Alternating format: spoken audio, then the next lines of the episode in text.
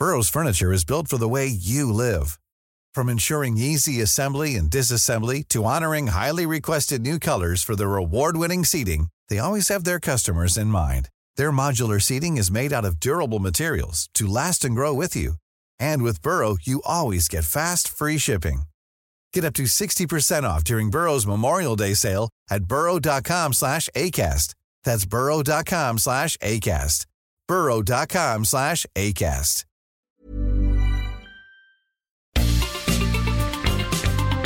Heraldo Media Group presenta la información y el entretenimiento que usted necesita para estar enterado también en su descanso. Alejandro Sánchez y el informativo Heraldo fin de semana. Por el Heraldo Radio, con la H que sí suena y ahora también se escucha.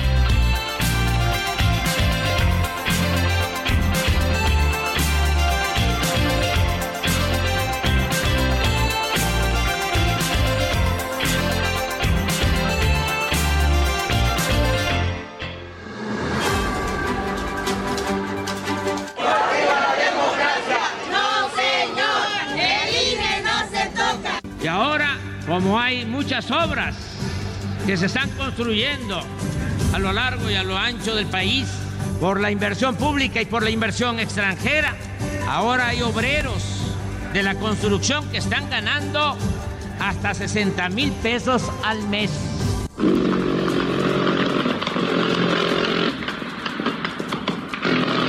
Poco lograrán si no abandonan su egoísmo y aprenden a respetar y a amar a sus semejantes.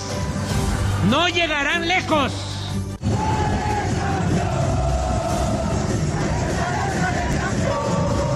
Antes de que termine mi mandato, el sistema de salud pública va a ser uno de los mejores del mundo. Repito, lo vuelvo a decir, me canso ganso.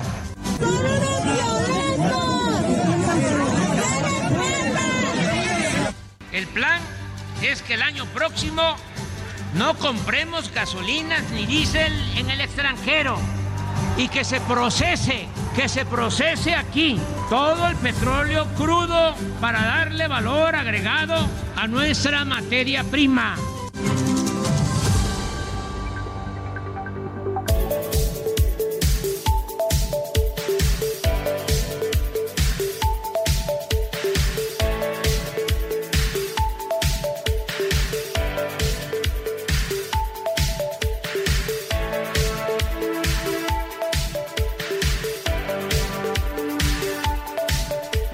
Buenos días, son las 7 de la mañana con dos minutos hora del centro del país. Estamos en el informativo de fin de semana de El Heraldo Radio. Y porque la noticia no descansa, yo les saludo con mucho gusto en este domingo 2 de julio de 2023. Yo soy Alejandro Sánchez y a nombre de un equipo que trabaja desde anoche y durante la madrugada, le vengo a informar sobre lo más sobresaliente en información nacional e internacional.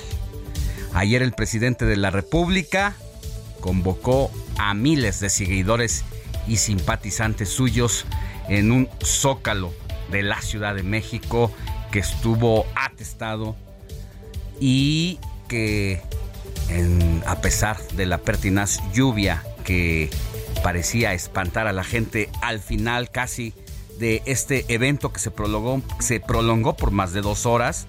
Estuvieron ahí todos en lo que le llamó la celebración de su quinto año en que ganó las elecciones de 2018. Muchos se preguntan qué tiene que festejar el presidente de la República cuando hay un baño de sangre con más de 150 mil personas asesinadas.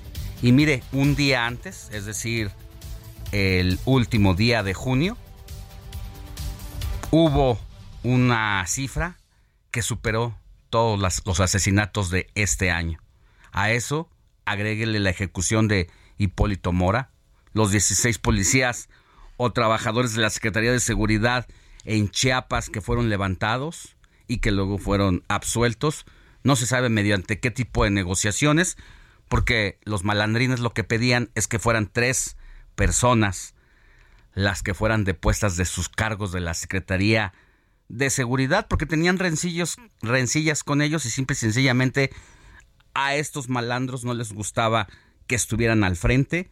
Todavía nos debe la explicación la autoridad, tanto local como federal, porque intervinieron las fuerzas federales en este tipo de negociaciones. y al final también, pues la situación de un tanque bomba que explotó allá en Guanajuato causando la muerte de más de 10 personas. En medio de eso se llevó a cabo el AMLOFES. De eso le vamos a hablar más adelante. Por lo pronto le presento con mucho gusto a Moni Reyes, que ya está aquí como todos los fines de semana desde muy temprano, dando todos los resúmenes y aquí juntos de 7 a 10 de la mañana. Mi querida Moni, muy buenos días. Buenos días, Alex. Qué gusto estar este domingo 2 de julio contigo, con Héctor Vieira, con el DJ Kike Hernández y con Arthur Quiroz, que también ya llegó temprano, nuestro ingeniero de fines de semana. Y bueno, pues ya saben que estamos aquí para informarles, llevarles hasta donde ustedes se encuentren en camita, regresando del trabajo, rumbo a un fin de semana, quizá a lugares cercanos a la capital del país y bueno, pues siempre acompañados de nosotros, del 98.5 en la capital del país con sus respectivas ciudades y con sus respectivas estaciones. Así es que hoy, hoy quédense con nosotros porque de verdad la van a pasar estas tres horas muy bien. ¿Qué tal, Héctor? ¿Qué tal, Moni? Muy buenos días, Alex, amigos. Justo con el gusto de saludarlos como cada fin de semana. Y qué rápido, Alex, Moni, ¿quién lo iba a decir? Ya estamos a 2 de junio. Ya con esto empezó. Julio. Julio, perdón. La segunda mitad del año. Ya se fue como agua esta mitad del año.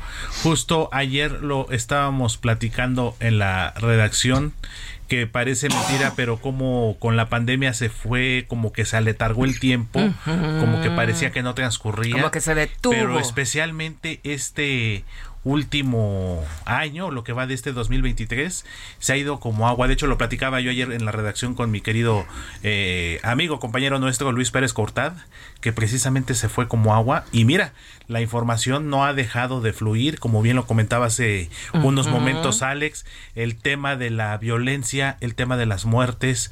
Eh, que lamentablemente no han parado. Y si a eso le sumamos, Alex Moni, eh, en estas cifras que de alguna manera, pues ya están como parte del historial de la administración del presidente López Obrador, no olvidemos también los muertos por la pandemia. Uy. Que bueno, si bien es cierto, es un tema que ya, eh, digo, como tal, ya se decretó, no el fin de la pandemia, pero sí el fin de la emergencia sanitaria, pero pues también hay un, un historial bastante eh, delicado en cuestión de la cifra de muertes y que bueno, no olvidemos que ayer el presidente López Obrador, Alex Moni, pues volvió a insistir en que antes de terminar su mandato íbamos a tener un sistema de salud de primer mundo. Pues le falta un año y simple y sencillamente pues no hay medicamentos todavía, ya no hablamos de los hombres y mujeres de batas blancas especialistas en diferentes áreas. Todavía la semana pasada hubo bloqueos de avenidas en la Ciudad de México porque demandan basificación o trabajo porque a muchos de ellos o ellas se les contrató durante la pandemia. Eh, es el caso de dos personas que conozco. Y cuando se acercaba el fin de la emergencia sanitaria les dijeron hasta pronto, ustedes no nos llamen, nosotros tenemos sus datos y bueno pues esa llamada no ha llegado y también piden igualdad salarial, porque mira, muchos trabajadores de la salud, hablo de médicos, ganan a la quincena cuatro mil pesos. Entonces uno se pregunta, bueno, ¿es mejor entonces quedarse en casa, echar la flojera y recibir las becas del bienestar?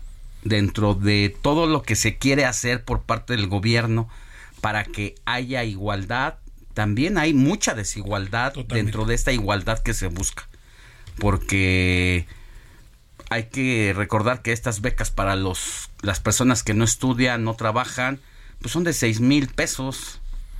Y un médico que se ha quemado las pestañas trabajando y estudiando cuántos años para que te paguen ocho mil pesos al mes es deplorable. Es deplorable, Alex, y un dato que dijo ayer el presidente López Obrador y que causó mucho revuelo, que no es la primera vez que lo dice, lo dijo no, no hace mucho en una de sus conferencias mañaneras, que un trabajador de la construcción en México gana 60 mil pesos mensuales. De hecho, nos quedamos así. Entonces... Es que le llamaba, yo creo, al contratista, ¿no?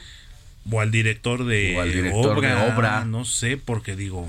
No, no, no. Quisiéramos eh, ganar ese Y extraña del presidente de la República, porque es un hombre que conoce el país.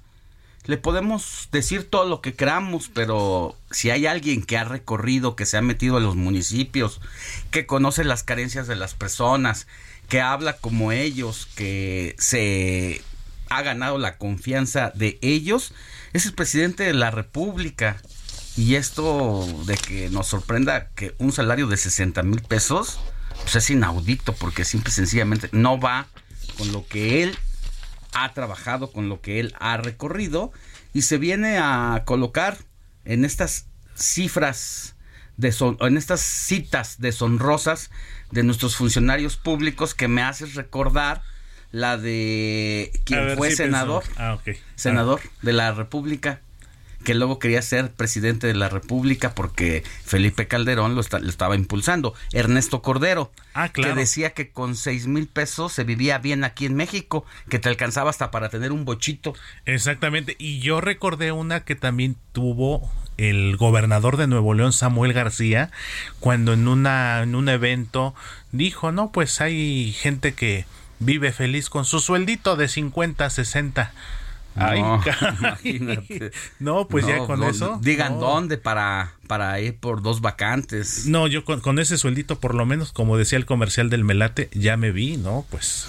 Pero lamentablemente sabemos que la realidad es otra, Alex, y pues todo esto lo vamos a analizar más adelante, justamente, porque sí, fue un, un evento que sí se esperaba en la, el Zócalo lleno, pero llamó mucho la atención, Alex Moni, que.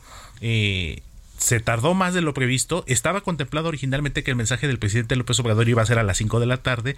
Terminó empezando a las 6 porque antes tuvo a Luisa María Alcalde, la secretaria de Gobernación, a la gobernadora electa del Estado de México, Delfina Gómez, y pues fue algo que llamó mucho la atención. Pregúntamelo a mí. ¿Y tú que estuviste allá? En el Zócalo, en la mera plancha, primero bajo un sol intenso y quemante, abrasador, y después una ondita ahí gélida que terminó con una lluvia pertinaz que sí nos mojó en medio de esta conmemoración. Y bueno, mm, lo importante era darle seguimiento para todo lo que es el Heraldo Media Group, para hacer la crónica para la tele, para aquí, para, para el radio, para el periódico, pues hay que estar en los eventos importantes y ahí verlo de viva voz, como llegaron los camiones también de todos los estados, pues porque los gobernadores se tenían que poner en medio. Y ya hablaremos de todos los detalles. ¿Qué pasó con las corcholatas? Todo eso lo vamos a contar más adelante, mi querido Héctor, mi querida Moni, amigos, amigas que nos escuchan. Mientras tanto, así arrancamos con la información. Informativo Heraldo fin de semana. Lo más destacado en resumen.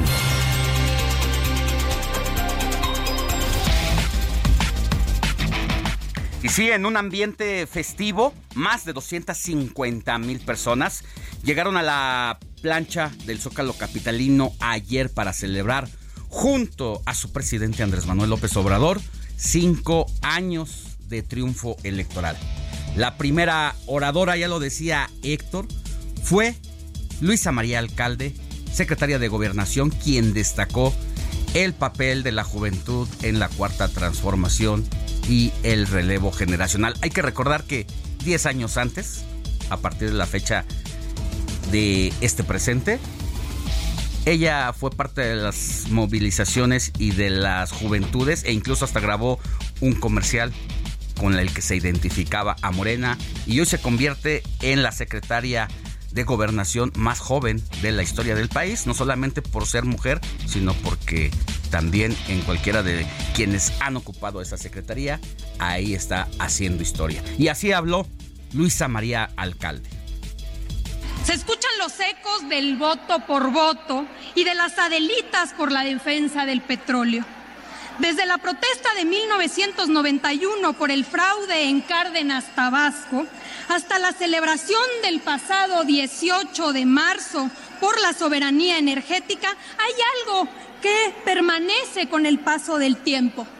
El valor de un movimiento honesto, la congruencia y valentía por no cansarse y no dejarse vencer, pero también la juventud de quienes han acompañado este movimiento. Sorpresivamente, Delfina Gómez, gobernadora electa del Estado de México, también hizo uso de la palabra donde destacó que no puede haber justicia con desigualdad. Escuchemos a Delfina. Para avanzar y que también debemos de entender que es mentira que para avanzar hay que transar fuera la corrupción, que es la que ha hecho mucho daño a nuestro país. Por ello, también no debemos olvidar que no puede haber justicia mientras, no, mientras exista esa desigualdad.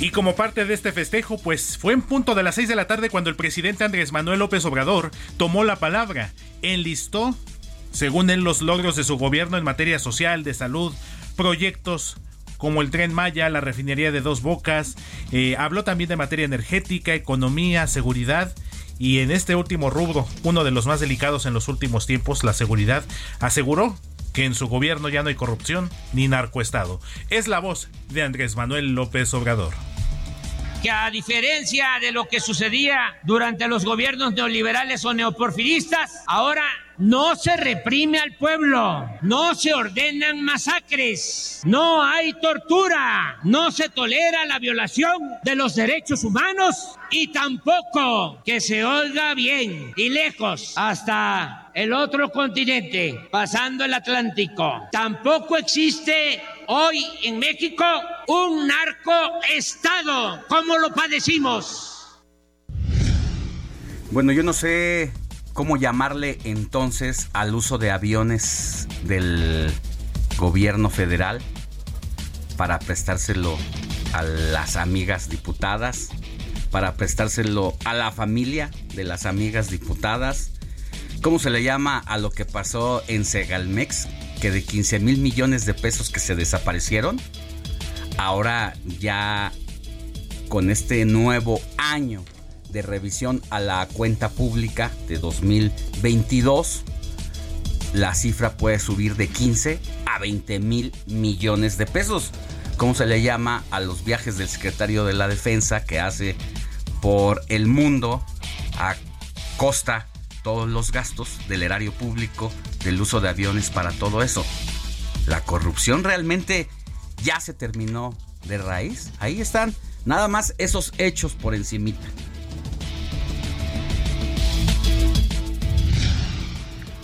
López Obrador se refirió a la oposición como una oligarquía que defiende al antiguo régimen de manera descarada y ridícula y acusó que el gerente es Claudio X González, hijo. Escuchemos. Como una oligarquía defienden el antiguo régimen de corrupción y privilegios de manera descarada y hasta ridícula. Nos hacen recordar la época de Antonio López de Santana, Su Alteza Serenísima. Ahora se han constituido en una especie de supremo poder conservador. El gerente de ese grupo peculiar es Claudio X González Hijo. A él lo apoyan los traficantes de influencia y políticos corruptos del más alto nivel del antiguo régimen. Bueno, era esperado que nuevamente el presidente de la República se fuera en contra de Claudio X González, porque esta semana que terminó, vaya que les metió un susto el Frente Amplio por México, de quien la verdad no hemos ni esperábamos nada. Pero de repente juntó a sus suspirantes, los puso en primera fila, eran 15, y de esos 15 llamó la atención una de ellas, que sonaba por ahí, que estaba haciendo un tipo de ruido, que había ido a Palacio Nacional a tocar la puerta porque argumentaba que el presidente había dicho mentiras de su persona al asegurar que Xochil Gálvez, el presidente de la República, había dicho que no estaba de acuerdo con la pensión para adultos mayores. Sin embargo, pues en ese momento era una aspirante para el gobierno de la Ciudad de México, Xochil Gálvez. Entonces, el presidente la comenzó a inflar, le comenzó a dar reflectores y como nos lo dijo aquí nuestra compañera Jimena Céspedes, aunque hablen mal de mí, pero que hablen, porque generó tendencia, aunque gran parte de esa tendencia fue en negativo, 52% de la tendencia cuando se hizo por primera vez al ir a tocar la puerta de Palacio para enfrentar al presidente de la República, 52% fue negativo. Luego ya eh, el 48% fue solamente positivo. Pero Xochitl Galvez y el Frente Amplio Opositor le dio la vuelta de campana a su popularidad y a su imagen al pasarla de negativa a positiva la semana pasada y ya no era aspirante al gobierno de la Ciudad de México como nos habíamos quedado. Se convirtió de la noche a la mañana en aspirante a la presidencia de la República y hoy parece que en el Frente Amplio les han dado oxígeno y esto en gran medida también se le debe de agradecer al presidente de la República desde la oposición, porque Xochitl Galvez se ha metido ahí a la pelea y pueden decir también todo lo que quieran de Xochitl. Pero si hay alguien que conoce los pueblos indígenas, que la padeció de niña, que vendía gelatinas, que tiene una historia de éxito ahora, pues la tiene. Y el presidente de la República dice que pues es hija de Claudio X González, hija política, así como de Vicente Fox. Las corcholatas de Morena también estuvieron presentes en la convocatoria para la celebración del presidente Andrés Manuel López Obrador. Claudia Sheinbaum, Marcelo Ebrard, Adán Augusto López, Ricardo Monreal y Manuel Velasco posaron juntos en una fotografía a un costado del templete principal. Y en otros temas, el Instituto Nacional Electoral ordenó retirar la conferencia de prensa matutina precisamente del presidente Andrés Manuel López Obrador del 26 de junio o modificar las publicaciones que se refieran a ella al señalar que violó el principio de imparcialidad en la contienda electoral. Y bueno, sobre, todo sobre toda esta reflexión del evento de ayer, que tenemos eh, una amplia cobertura, también vamos a reflexionar Vamos a hacer contacto con Francisco Nieto, nuestro editor general de País y Ciudad de México en el Heraldo de México, para desmenuzar toda esta cobertura informativa, pero sobre todo todos estos temas que fueron tocados ayer por el presidente de la República y del acto mismo, así como de las corcholatas. Como cada domingo, nuestro colaborador Juan Guevara nos va a explicar sobre las nuevas normas de Twitter a cargo de Elon Musk. Mucha atención le invitamos a que preste porque desde ahora, sí, habrá límites para la visualización de tweets en esa plataforma. Y en más temas internacionales, este sábado entró en vigor allá en Florida, en los Estados Unidos, la ley SCB 1718, que castiga a los migrantes indocumentados y a quienes los ayuden. Los migrantes indocumentados en Florida están dejando el Estado por esta ley precisamente que es promovida por Ron DeSantis, el republicano que busca ser presidente de la Unión Americana. Y mire, se mantuvieron las protestas allá en Francia por el asesinato a manos de un policía contra un joven de 17 años porque no se quiso parar cuando le marcaron el alto y a quemarroca le, le dispararon en el pecho y le causaron la muerte. Por ello, el presidente francés Emmanuel Macron decidió posponer su visita a Alemania que estaba programada para comenzar este domingo y terminar el próximo martes. Sigue a Alejandro Sánchez en Twitter. Arroba Alex Sánchez MX.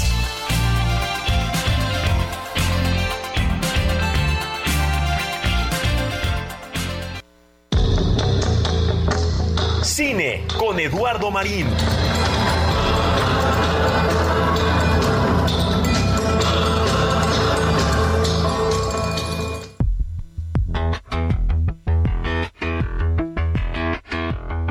Buenos días, Alex. Saludos a toda la audiencia. Pues al rato vamos a platicar nada menos que de la última película de Indiana Jones, un personaje que es un auténtico mito de la cultura popular cinematográfica y que ahora, 42 años después de que surgiera en el cine bajo la dirección de Steven Spielberg, nos llega la quinta película de la saga otra vez interpretada por Harrison Ford. Y el resultado es muy favorable, pues es una película de entretenimiento garantizado que en verdad se disfruta. Ya la comentaremos al ratito.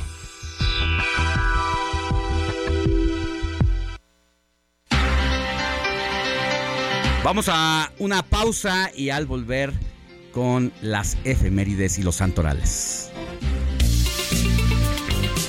La noticia no descansa. Usted necesita estar bien informado también el fin de semana. Esto es Informativo El Heraldo Fin de Semana. Regresamos.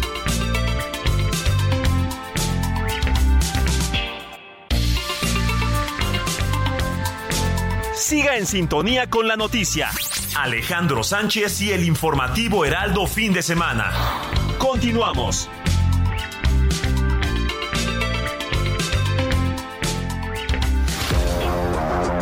Deportes con Luis Enrique Alfonso.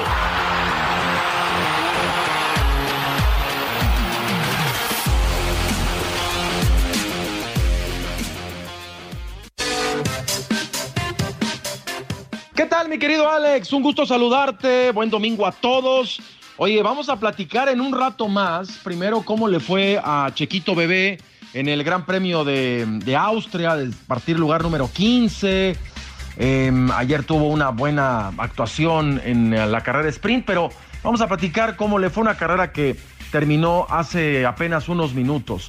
Pero vamos a hablar del fútbol de estafa que hay en el fútbol mexicano, lo de Julián Quiñones, el tema de Eric eh, Gutiérrez también que, que, ya está con el regaño sangrado.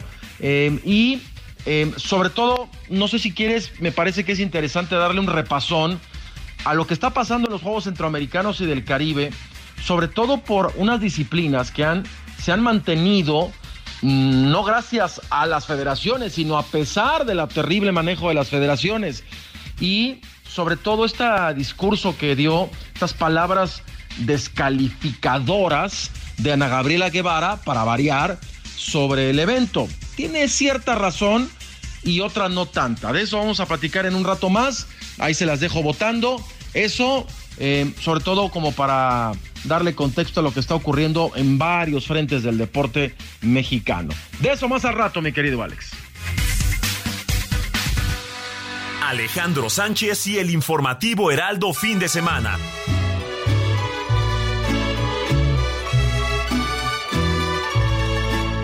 Estas son las mañanitas que cantaba el rey David a las muchachas bonitas se las cantamos aquí. Despierta, mi bien, despierta. Mira que ya amaneció. Ya los pajarillos cantan, la luna ya se metió. Qué linda está la mañana en que a saludarte. Venimos todos con gusto y placer a felicitarte. El día en que tú naciste, nacieron todas las flores. Mi querida Moni Reyes, ¿a quién tenemos que correr a abrazar en este dominguito 2 de julio de 2023? Vamos a darle un abrazo a quien lleve por nombre, atención, Bernardino, Otón, Jerónimo, Julián y Antonio. A todos ellos, muchas, muchas felicidades y vamos a conocer la historia de San Bernardino y San Otón. ¿Les parece? Vamos, Quique. Venga.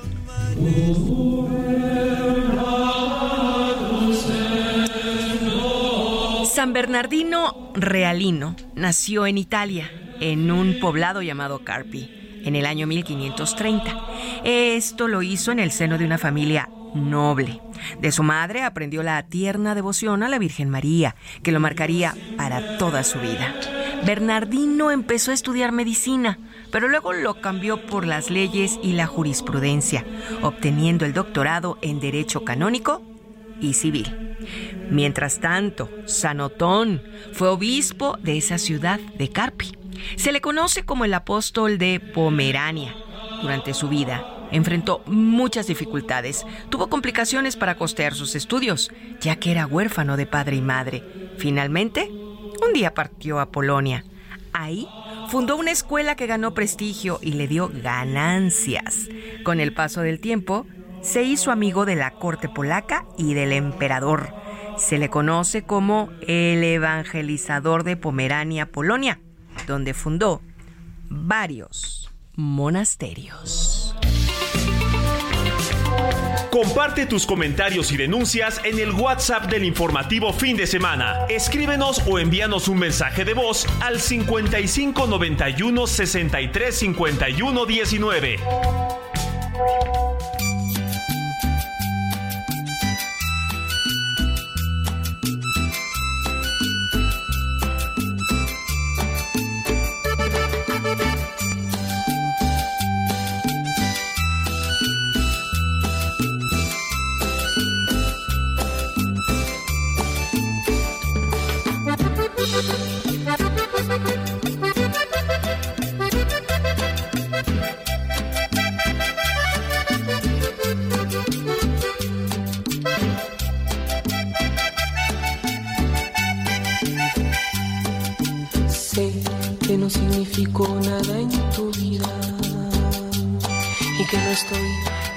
Corazón ni pensamiento, pero estoy lleno de ilusiones,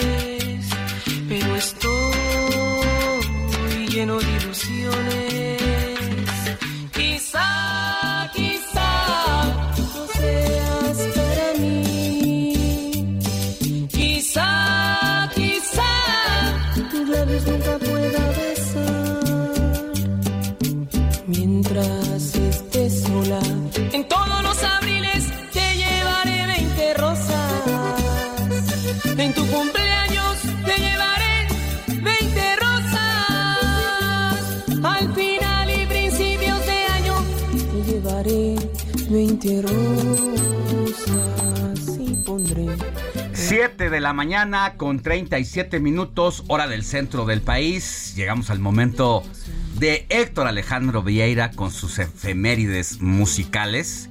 Y esta vez se la rifó. Nos trajo a la banda de bandas o el grupo de grupos de Iztapalapa para el mundo. ¿Por qué Héctor Alejandro Vieira? ¿Quieres bailar conmigo? Pues nos Ya vi, ya un vi que te está mi Moni, ya. lanzando allí algunas Estás echando unas miradas muy coquetas para bailar. Pues poniéndose nos echamos- suave. Ah, Nos echamos ese bailecito, mi Moni. Pues sí, es buen con todo, domingo, Buen ¿no? domingo, de Claro, buen humor. claro. Y esta canción, Alex Moni, justamente, creo que es de mis favoritas de Los Ángeles Azules. Como ya les había comentado, a mí, a mí Los Ángeles Azules me encantaban en los inicios. Ay, hasta, hasta Raimundo Espinosa y Carlos Beises. Y este vocalista que es Marco Antonio Vargas. Con esta rotación, diría Juan Carlos Osorio, de vocalistas. Y este tema de 1999, imagínense nada más, Sí. estamos hablando ya de 24 años. Forma parte del disco Una lluvia de rosas. Y que bueno.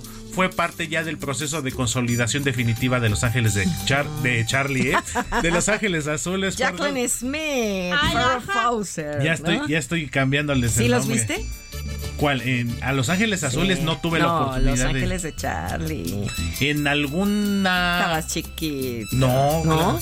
Ah, tú te refieres a la serie. Pues sí. Ah, tú A te refieres al, al, Al grupo. grupo, al Ay, otro bueno, grupo. ya me, Sí, ya me tocó. atrás, perdón. No, no, no, pero sí. Los Ángeles de Charlie, sí, de hecho, Cameron Díaz es una de ellas, si mal Sí, no pero ya recuerdo, pero eso ya fue más reciente. Pero bueno, a ver, sigamos con la música. Exactamente, mi Moni y Alex. Entonces, este tema, eh, 20 Rosas de 1999.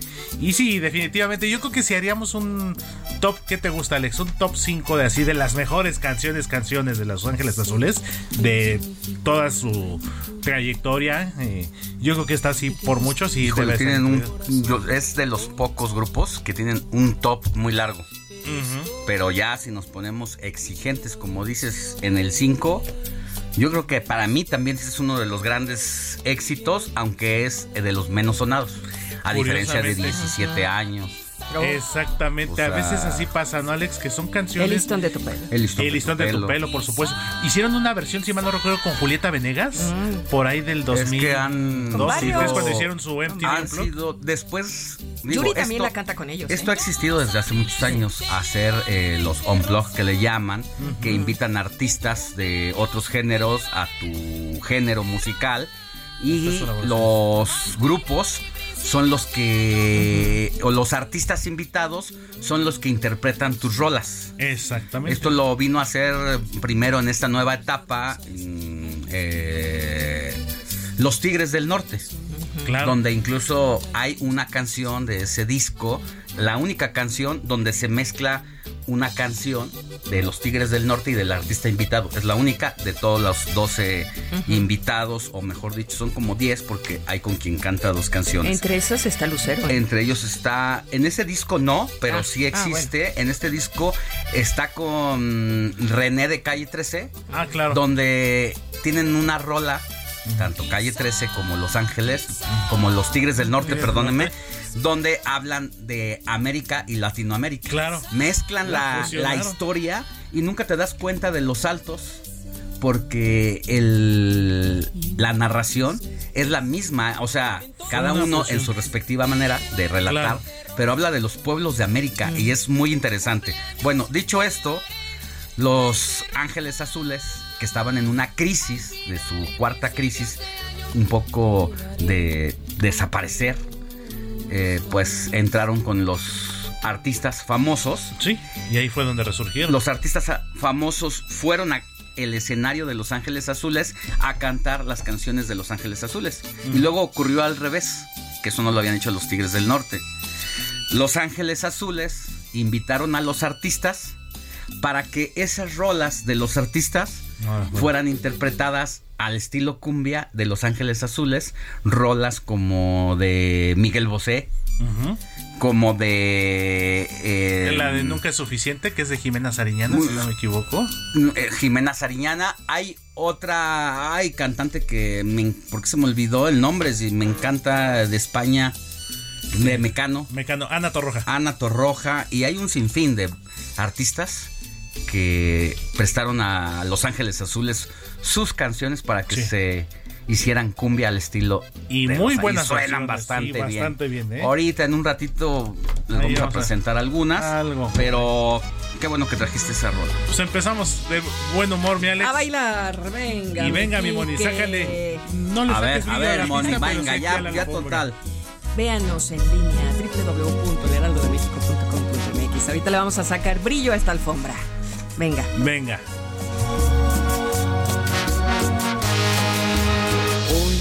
Un día más me encuentro solo y triste, pensando en lo que pudo ser y no lo fue. En este momento estoy extrañándote mucho, recordando aquellos instantes donde estuvimos juntos y paseábamos juntos, recordando todos aquellos lugares de nuestras citas de amor. ¿Qué corazón tuviste tú que fue capaz de olvidarse de mí? De mí, amor. Alejandro Sánchez y el informativo Heraldo fin de semana.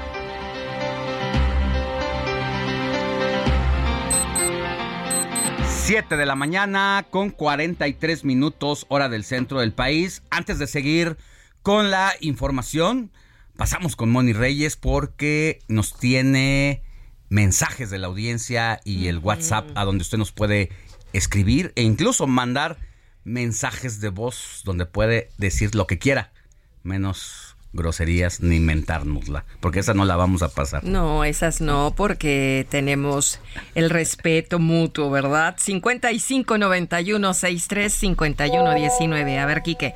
55 91 63 51 19. Y vamos a comenzar por decirle a Juan Manuel Andrade, quien nos escucha todos los sábados y domingos desde Tuxtla Gutiérrez, Chiapas. Muchas gracias, mi querido Juan Manuel. También nos escucha José Hernández, fíjate Alex.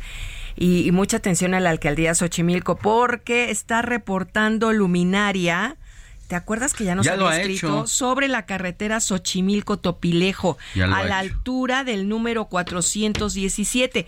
Dice que esta zona es muy oscura muy obscura, por favor, que sea reparada. Ya he hablado, ya lo he suplicado, pero he sido ignorado. Incluso ya lo hemos dicho aquí al alcalde Juan Carlos Acosta, así lo dijimos, que se ponga las pilas.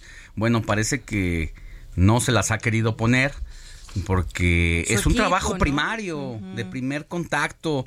Mande a alguien a arreglar las luminarias allá a Topilejo que... A la altura del número 417. Ya sabemos que temas de falta de luz, de oscuridad, detonan otras irregularidades, detonan otras fechorías. Vamos a arreglar eso, alcalde, por favor, échenos la mano. Sí, por favor. Muchas gracias, José Hernández, y esperemos que ahora sí sea resuelta esta petición. Laredo Smith, desde McAllen, Texas, escritor y amigo desde el 91.7 FM, nos escucha y nos manda fotito de su desayuno. Es un caldito rico, ahí no entiendo bien si es pancita o qué, pero pues está delicioso. Muchas gracias por compartir.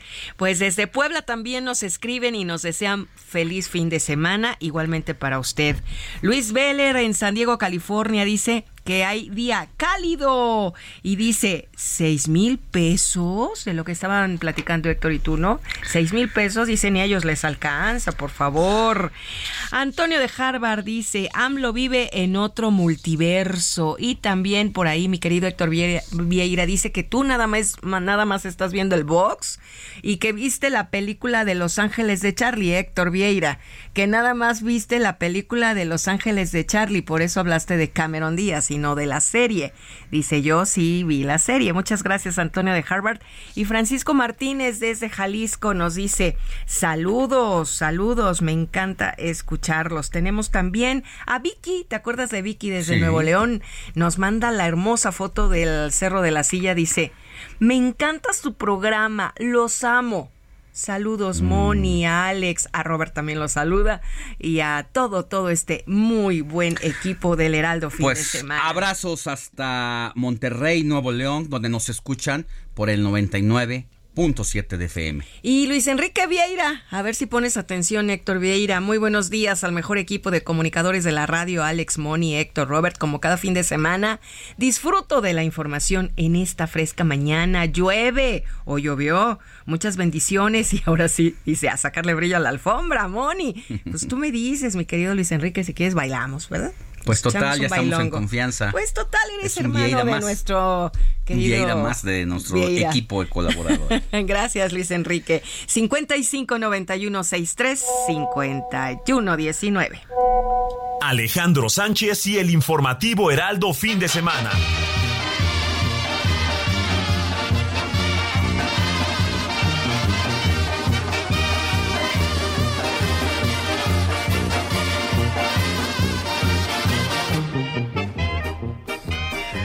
Es momento de hacer un recorrido por la República Mexicana, donde tenemos el Heraldo Radio en distintas plazas del país. Y toca turno allá en el norte, específicamente en Tampico, Tamaulipas, donde nos sintonizan por el 92.5 de FM. Y mi querido Valdemar Mijangos, reportero del Heraldo Radio Tampico. ¿Qué nos tienes en la agenda de este fin de semana? Muy buenos días. Claro que sí, gracias, buenos días, Alex Auditorio, como lo estás comentando. Bueno, información importante que tuvimos durante la semana, y es que hasta el momento, lamentablemente, han fallecido 31 personas por golpe de calor, cifra que se colocó a la alta después que el pasado domingo había alcanzado apenas 8 decesos Esta es una cifra confirmada por el secretario de Salud de Tamaulipas, Vicente Joel Hernández, quien envió recomendaciones a la población para que evite exponerse a la insolación en un horario de 11 de la mañana a 5 de la tarde. Pidió a los ciudadanos mantenerse hidratados, preferir las eh, bebidas rehidratantes, usar bloqueador solar y utilizar ropa que dé protección contra los rayos del sol aceptó el secretario de Salud del Estado que son condiciones atípicas que antes no se habían presentado en la entidad. Es por ello que llamó a no ser confianza de la ola de calor, sobre todo porque los pronósticos de la Coordinación Estatal de Protección Civil indican que durante la siguiente semana los periodos de calor se ubicarán entre los 37 y 40 grados en algunos municipios de Tamaulipas entre ellos está Amante, Victoria, Matamoros, Mier, Reynosa y Nuevo Laredo. El secretario de Salud de Tamaulipas, Vicente Joel Hernández Navarro, informó que los hospitales y unidades médicas están con capacidad de aceptar a quienes requieran de alguna atención por golpe de calor. Por otra parte, aunque vinculado al mismo escenario de la insolación, la Secretaría de Educación de Tamaulipas anunció cambios en su calendario escolar para finalizar el ciclo escolar 2022-2023. De esta forma, para la protección de la niñez y la juventud, el próximo viernes 7 de julio concluirán las actividades académicas presenciales para los estudiantes de educación básica en el Estado. Con esto se adelanta dos semanas la conclusión del ciclo. La secretaria de Educación en la entidad, Lucía Aime Castillo Pastor, anunció que entre las modificaciones durante la semana del 10 al 14 de julio se estarán realizando actividades de reforzamiento académico a distancia para fortalecer los aprendizajes fundamentales de los escolares tamaulipecos, mientras que el personal docente y administrativo deberá avanzar con las tareas administrativas correspondientes al ciclo escolar, por lo que deberán permanecer en los centros de trabajo. Además, para cumplir con el taller intensivo de formación continua para docentes, donde se habrán de revisar los planes y programas de estudios para la educación básica, los docentes deberán asistir del 17 al 21 de julio a su centro de trabajo. Las modificaciones a las actividades del ciclo escolar en Tamaulipas fueron respaldadas por el Sindicato Nacional de Trabajadores de la Educación. Con esto, 630 mil escolares finalizan actividades el próximo viernes. Y por último, la Consejería Jurídica del Gobierno de Tamaulipas presentó ocho denuncias penales más en contra de exfuncionarios del pasado gobierno estatal que encabezó Francisco Javier García Cabeza de Vaca, con lo que aumenta a 60 el número de denuncias por un quebranto a las arcas estatales, pues superior a los mil millones de pesos. Sí. Esto lo informó la titular de la dependencia, Tania Contreras López. Los faltantes que se agregan ocurrieron en la Secretaría de Bienestar Social y en Obras Públicas. Sin embargo, lamentó que haya pocos avances por parte del titular de la Fiscalía Anticorrupción, Raúl Ramírez Castañeda. Pues apenas una carpeta de las 60 ha sido judicializada. En este bloque de 60 denuncias se habla de al menos 100 exfuncionarios estatales implicados. Alex, auditorio, la información importante desde Tamaulipas. Bueno, pues estas denuncias contra funcionarios prácticamente están teledirigidas a el gobernador, exgobernador Cabeza de Vaca, quien se ha asomado ligeramente y de manera pues hasta tímida desde algún lugar de los Estados Unidos diciendo que quiere competir en el proceso rumbo a las elecciones de 2024, pero como todavía tiene una cuenta pendiente ahí con la autoridad judicial, pues ha decidido no poner un pie todavía acá en el país.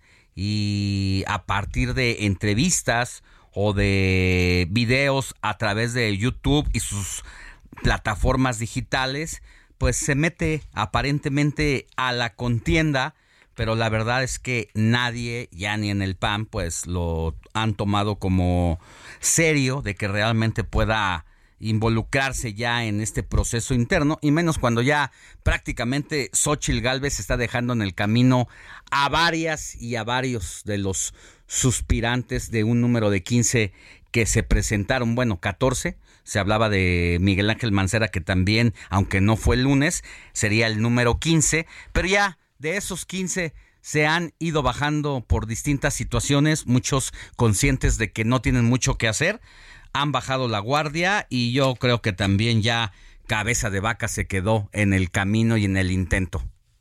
Es una pesada losa estas 60 denuncias eh, penales que se han interpuesto para su gobierno y difícilmente echarán ojo los panistas hacia él, máxime como lo comentas desde algún lugar de Texas tal vez, lanzando sus, sus dardos para llamar la atención. Muy ah. tímido, muy pues endeble su fortaleza política desde algún lugar de la Unión Americana. Te mando un abrazo, querido Valdemar Mijangos, reportero de El Heraldo Radio Tampico, donde pueden escucharnos 92.5 de FM. Gracias, buen día. La noticia no descansa. Usted necesita estar bien informado también el fin de semana. Esto es Informativo El Heraldo Fin de Semana. Regresamos.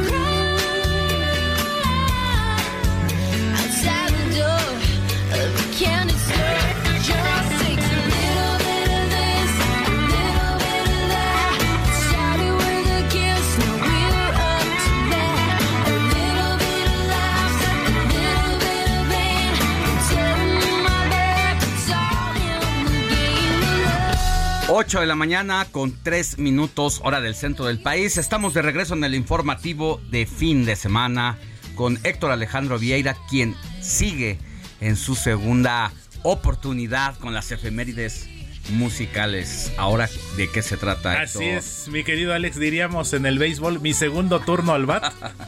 Exactamente. Y pues este tema quizás un One Wonder Hit, es una cantante y actriz estadounidense, Michelle Ranch. Este tema se llama The Game of Love. De hecho, Michelle Ranch está cumpliendo hoy 40 años y lo que llama la atención de este tema, que ha sido yo creo que el más exitoso de su carrera, se llama The Game of Love, es la colaboración, esa guitarra inconfundible, Alex, que pues solo Carlos Santana puede ejecutar. Y precisamente este tema cuenta con la colaboración de Carlos Santana, forma parte del disco titulado Hotel Paper del año 2002 y seguramente mm, eh, ustedes, Alex, Moni, eh, nuestros amigos del auditorio, este tema fue utilizado en aquellos años justamente 2002-2003 como parte de una campaña publicitaria de una compañía de telefonía celular, la de la M Grandotota. ¿Sigue o ya no? No, ya, no, ya fue. Años, ya fue. pero fue la pues campaña de aquellos años. Pues ya no está. Bueno, no, sí sigue, Movistar. Ah, no. Pues ya, gol. Ay, Héctor, Héctor. Pero, pues un tema bastante bueno y fue este disco también, este tema aparte de que está en el disco de Michelle Ranch, forma parte del disco de Carlos Santana titulado Shaman, donde cuenta también con colaboraciones con varios artistas. A propósito de lo que comentábamos hace unos minutos con Los Ángeles Azules y estas colaboraciones con otros artistas, pues este disco de Carlos Santana también cuenta con ello y está agradable, está movidón y pues para seguir de buen humor. Pues ahí está también nuestro orgullo 100% mexicano de Autlán de Navarro, Exactamente. para el mundo. El gran Carlos Santana, eh, uno de los, no, es un virtuoso de la guitarra. Y seguramente recordarás, Alex, eh, su hermano Jorge Santana también tuvo una agrupación, Malo se llamaba, si mal no recuerdo, y tuvo un tema muy exitoso que se llamaba Suavecito. Suavecito de Malo con este Jorge Santana el hermano de Carlos. Al ratito vamos ahí a desbloquearla porque ese tema también es bastante bueno. Bueno, gracias Héctor. Seguimos pendientes, Alex.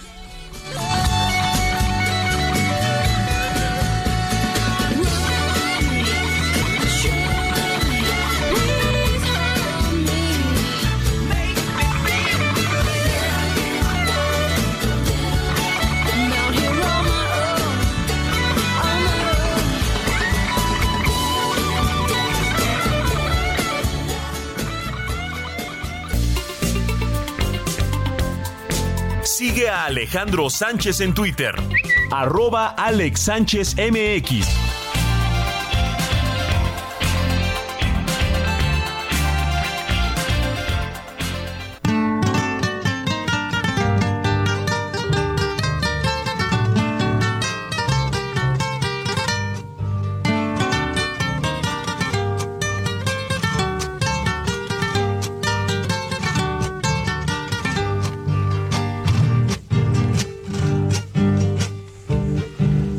Los caminos del sur. Pues sí, vámonos para Guerrero con nuestro recorrido que realizamos a lo largo y ancho de la República todos los fines de semana con nuestros distintos conductores y reporteros de El Heraldo Radio, en esta ocasión allá en Chilpancingo, donde está nuestro compañero Antonio Ramírez, gerente de El Heraldo Radio Chilpancingo, donde estamos en sintonía en este momento por el 94.7 de FM. Y Antonio, nos das la agenda de la semana de lo más relevante que ha sucedido y lo que está por ocurrir. Buenos días. Buenos días, mi estimado Alex. Un gusto saludarte a ti y a todos los amigos del Heraldo Radio. Pues la semana lamentablemente se pintó roja para el estado de Guerrero y los caminos del sur cada vez son más complicados transitar por cuestiones de inseguridad. A mitad de semana el dirigente municipal del Partido Verde en Copala, Jesús González Ríos, fue localizado asesinado después de que se reportara su privación de la libertad por hombres armados el pasado miércoles 28. Familiares y amigos del ex candidato mantenían un bloqueo a mitad de semana en el puente de la localidad San Francisco para exigir su localización. Justo cuando se estaba llevando a cabo esta manifestación fue encontrado el cuerpo de este aspirante a presidente municipal, el cuerpo de Jesús González fue localizado en un paraje, en un camino de terracería que comunica a la laguna de Chautengo, en Florencio, Villarreal. Estaba desollado y con huellas de tortura. En un video, antes de su asesinato, Jesús González responsabilizó a la presidenta municipal del PRD en Copala, Guadalupe Villalba, de lo que le pudiera ocurrir a él y a su familia, ya que señaló que mandó a un grupo armado a amenazarlo para que no participara y dejara de hacer campaña política para el 2024. Así las cosas, lamentablemente, en Florencio. Villarreal. Una situación curiosa que se dio aquí en el puerto de Acapulco, una pelea entre turistas en plena playa, en plena franja de arena que dejó como saldo un lesionado a cachazos. En el forcejeo el agresor se le soltó un disparo, no hubo lesionados por este disparo al aire, pero lo que llama la atención es que la persona golpeada, el lesionado, fue atendido en el lugar, le, le, pusieron un vendaje en la cabeza, pero no quiso ir al hospital, prefirió quedarse de fiesta con su familia en la playa. Del agresor, pues escapó, no se sabe absolutamente nada del dato, dato bastante curioso. Lamentablemente, el día de hoy domingo despertamos con cinco ejecutados en la colonia Cumbres de Figueroa, esto en el municipio de Acapulco. Un hombre asesinado a balazos mientras conducía una camioneta en la colonia Guasarca, esto en Iguala. Eh, también familiares y amigos de Miguel Ángel de Carmen Flores, desaparecido el 27 de junio pasado, bloquearon la glorieta de la Diana, esto la noche de ayer, pidiendo resultados de su búsqueda. Además, eh, pues presuntos cobracuotas pretendían incendiar una estación de gas en la colonia Progreso de Acapulco, una de las más céntricas y con mayor cantidad de habitantes. También en un video que se está volviendo viral desde la noche de ayer y en modo de denuncia se observó cómo elementos de la Fiscalía de Guerrero se introdujeron a una camioneta por una menor de edad con lujo de violencia y golpes sin delito alguno, así lo señalaron sus familiares. El estado de Guerrero lamentablemente rojo, complicado, cayéndose a pedazos, sin agua en el 80% de Acapulco y Chilpancingo, asaltos en la carretera, cobra de pisos y negocios, casa habitación. Y la gobernadora marista Evelyn Salgado Pineda festejando la transformación con el corazón lleno de emoción, así lo escribía en un tuit acompañando al presidente de la República. Para el resto de los temas, seguramente no importantes en su gestión, no hay declaración o sí, o, o tuit alguno. Así el estado de Guerrero, Alex, desafortunadamente en temas de seguridad. Y bueno, también a media semana nos cayó un tormentón, este huracán Beatriz, categoría 1, que golpeó al puerto de Acapulco con lluvia intensa, inundaciones, derrumbes por todos lados. Afortunadamente se atendieron y saldo blanco. Para lo que resta de esta semana, hay dos temas importantes.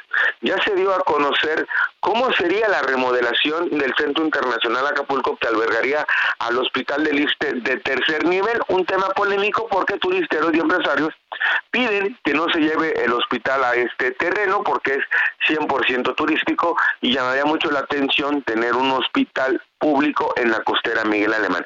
Segundo, Acapulco ya tiene una ocupación hotelera del 70%, ya arrancó prácticamente la temporada de verano en el puerto de Acapulco, más allá de las lluvias, más allá de la inseguridad, siempre es un destino de playa preferido por los turistas. Mi estimado Alex, así las cosas en el puerto de Acapulco en el estado de Guerrero. ¿Dónde nos esperas con los cocos abiertos? Tú dime, mi estimado Alex, donde ustedes quieran. Puede ser en Chilpancingo, donde podrán comer uno de los mejores pozoles del país. Puede ser en Iguala, donde las codornices es un platillo tradicional. Y en el puerto de Acapulco, obviamente en toda la franja de arena y en la zona de Amante, donde se come delicioso y el coco está más fresco que nunca porque lo bajan directamente de la palmera, ahora sí que del mar a su paladar, mi estimado Alex. Ah, hombre, la tienes, pero sí, bien compuesta la tienes. Pero sí, pronto te caemos por ahí, mi querido Antonio Ramírez, gerente del Heraldo Radio Chilpancingo, donde nos escuchan por el 94.7 de FM. Un abrazo y nos vemos pronto. Gracias, un abrazo y ya saben, los esperamos siempre con los cocos abiertos. Gracias. Gracias. Alejandro Sánchez y el informativo Heraldo fin de semana.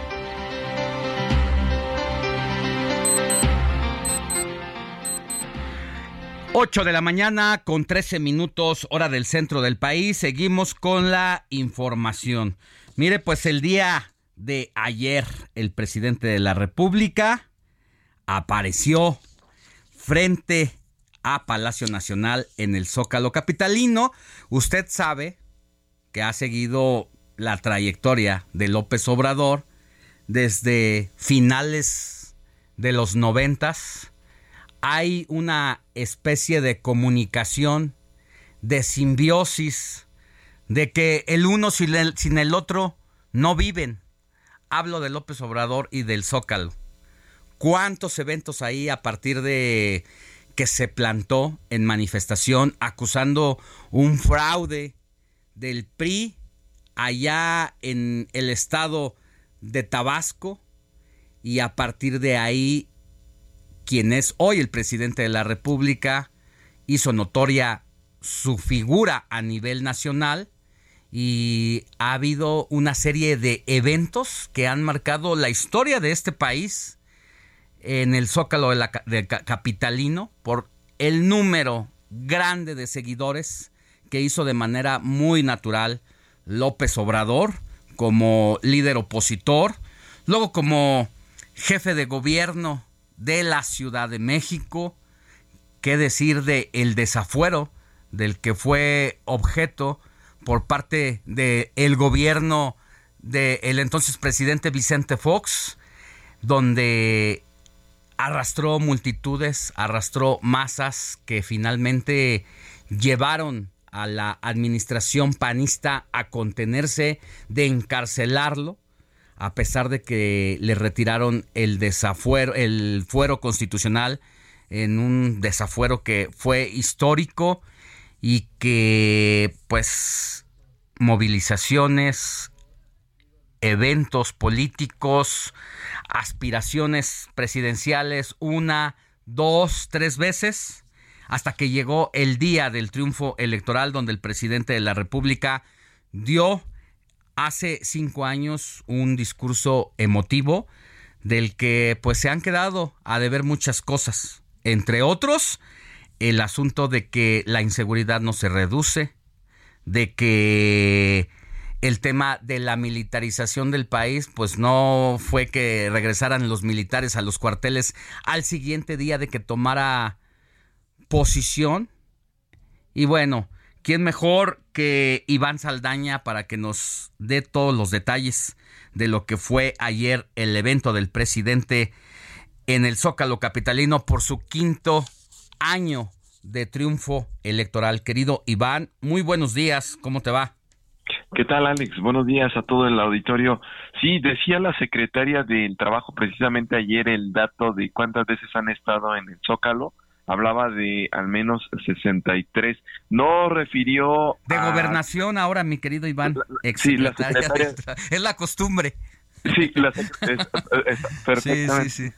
La secretaria de, de, Gobernación, María Luisa Alcalde, decía que eh, pues han estado 63 ocasiones en el Zócalo eh, se refería a las veces que ha encabezado el presidente López Obrador, no dio eh, entre qué fechas y qué fechas, pero sí eh, se refirió a la trayectoria. Y bueno, pues reunió nuevamente el presidente López Obrador a miles en el Zócalo, los datos oficiales hablan de más de 250 mil personas. Y ahí advirtió a la oposición que mientras no cambien su visión de gobernar para una minoría privilegiada, no vencerán a la 4T y a la par también en ese mismo discurso que fue prácticamente lo político, la recta final, alertó también a sus, la recta final de su discurso, pues eh, alertó a sus correligionarios, entre ellos pues estaban presentes las corcholatas, en que no confíen en las élites, sino que se eh, alíen con el pueblo. Dijo nada ni nadie podrá vencernos, un discurso de una hora, cuatro minutos, entre ellos pues estaba también la familia del tabasqueño, el gabinete presidencial, lo acompañaban en el templete y los 22 gobernadores de su movimiento, por supuesto los aspirantes a ser el coordinador de defensa de la 4T y pues acusó ahí en frente de ellos, de todos los asistentes a la oposición, de que pues se han constituido en una especie de eh, supremo poder conservador y que su gerente es Claudio X González dijo que ellos no han aceptado la nueva realidad en la que el pueblo de México se ha empoderado y no quiere seguir siendo vasallos de nadie y de manera contraria pues les ofenden, dijo, con las campañas de mentiras y calumnias para buscar reconquistar el gobierno. Pero escuchemos parte de lo que dijo el presidente López Obrador el día de ayer. No es sentencia ni siquiera advertencia, ni mucho menos amenaza. Pero les digo desde el Zócalo, la principal plaza pública de México, poco lograrán si no abandonan su egoísmo y aprenden a respetar y a amar a sus semejantes. Llamó también la atención que en el presidente López Obrador se dirigió a sus correligionarios para advertirles que no debemos de apartarnos de nuestros ideales y principios y pronunció también nuevamente frases de Benito Juárez, Ricardo Flores Magón como con el pueblo todo, sin el pueblo nada y solo el pueblo puede salvar al pueblo y ahí específicamente les dijo a los integrantes de la 4T que no hay que ser ingenuos, no se va a contar nunca con el respaldo de las élites y por eso es necesario la convicción y protección política de apoyar a los de abajo, aliarse siempre y sostenerse, respaldarse con el pueblo. Ah, también en este discurso, Alex, solamente darte que pues habló eh, durante los resultados que ha dado su gobierno en materia económica como el crecimiento al 3% del PIB, en materia social, los programas sociales que llegan ya a 30 millones de 35 millones de hogares en México y pues en materia de seguridad lo que tú destacabas dijo se avanza hacia la erradicación de la violencia lo vamos a lograr entre todos me canso o ganso igual que el sistema de salud público va a ser uno de los mejores del mundo y nuevamente repitió su famosa frase de me canso ganso eh, Alex Auditorio. Dos fue con esa frase que prende a la gente quienes estuvimos ahí en el Zócalo Capitalino. Eh, vemos el presidente cómo sabe el uso del lenguaje, cómo conectar con las personas y cuando remarca estas frases, la gente lo ovaciona, está con él y eso, entre muchas otras cosas, es lo que hace que el presidente pues se vea cercano, la gente lo sienta cercano, porque habla como habla la gente y le habla a la gente. En eso, la verdad, eh, muchos opositores habrían de aprender el uso de la comunicación que lo hace de una manera magistralmente, aunque bueno, ya los datos, porque nosotros también tenemos otros datos, ¿verdad? Eh, un baño de sangre que hay en el país con más de 150 mil muertos en lo que va de su administración. Ya rebasó a el expresidente que tanto odia, a Felipe Calderón, ya rebasó a Peña Nieto en los primeros cinco años y al ritmo que van los asesinatos en este país, seguramente va a rebasar por mucho a el sexenio de ambos expresidentes. ¿Qué le va a dejar y qué le va a decir, querido eh, Iván eh, Saldaña, a los a quien vaya a ser su sucesor o su, su sucesora? Ya no podrá decir que es cosa del pasado, porque el pasado inmediato va a ser López Obrador.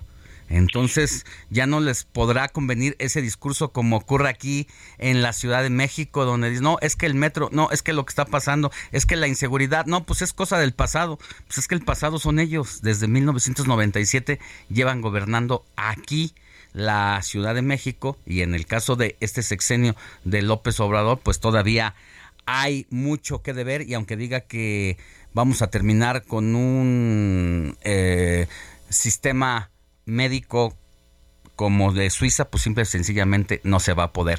Gracias, mi querido Iván, Iván Saldaña, por esta crónica que nos haces. Seguimos informando. Muy buenos días a todos, Alex. Buenos días. Jesse, el informativo Heraldo fin de semana. Mire, y antes de irnos a la pausa, Moni Reyes, tú tienes otras eh, declaraciones que dio el presidente también ahí en el Zócalo el día de ayer. Claro que sí, durante su discurso el presidente López Obrador le advirtió a la oposición que no ganará las elecciones del 2024 si no abandonan su egoísmo y aprenden a respetar y amar a sus semejantes, ya que lo material es efímero. No es sentencia, ni siquiera advertencia, ni mucho menos amenaza pero les digo desde el Zócalo, la principal plaza pública de México, poco lograrán si no abandonan su egoísmo y aprenden a respetar y a amar a sus semejantes. En materia de seguridad, el presidente Obrador aseguró que la estrategia de su mandato está funcionando al atacar las causas de la violencia, con el criterio de que la paz es fruto de la justicia. Presumió estadísticas de diversos delitos a la baja. Está funcionando bien nuestra estrategia de atender las causas de la violencia con el criterio de que la paz es fruto de la justicia. Los delitos del fuero federal se han reducido en 22% el homicidio en 17%, el robo en 25%, el feminicidio en 38%, el robo de vehículo en 43% y el secuestro en 79%. Bueno, pues fue el día del presidente López Obrador. Más adelante, cuando volvamos de la pausa, le voy a decir qué hicieron las corcholatas y otros temas. La noticia no descansa. Usted necesita estar bien informado también el fin de semana. Esto es Informativo El Heraldo. When you're ready to pop the question, the last thing you want to do is second guess the ring. At BlueNile.com, you can design a one-of-a-kind ring with the ease and convenience of shopping online. Choose your diamond and setting. When you find the one, you'll get it delivered right to your door. Go to Bluenile.com and use promo code LISTEN to get $50 off your purchase of $500 or more. That's code LISTEN at Bluenile.com for $50 off your purchase. Bluenile.com code LISTEN. Fin de semana. Regresamos.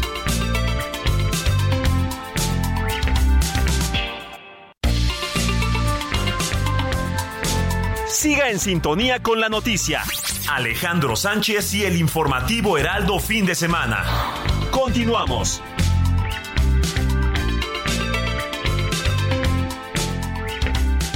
Toma un minuto y piensa en tu momento favorito, en tu graduación, por ejemplo. Ahora piensa en todas las empresas que se necesitan para hacerla posible. Las que rentan los salones, las que hacen la comida. Las empresas al comprar y vender entre sí generan economía para miles de familias. CIRT, Radio y Televisión Mexicanas. Voz de las empresas. Consejo de la Comunicación.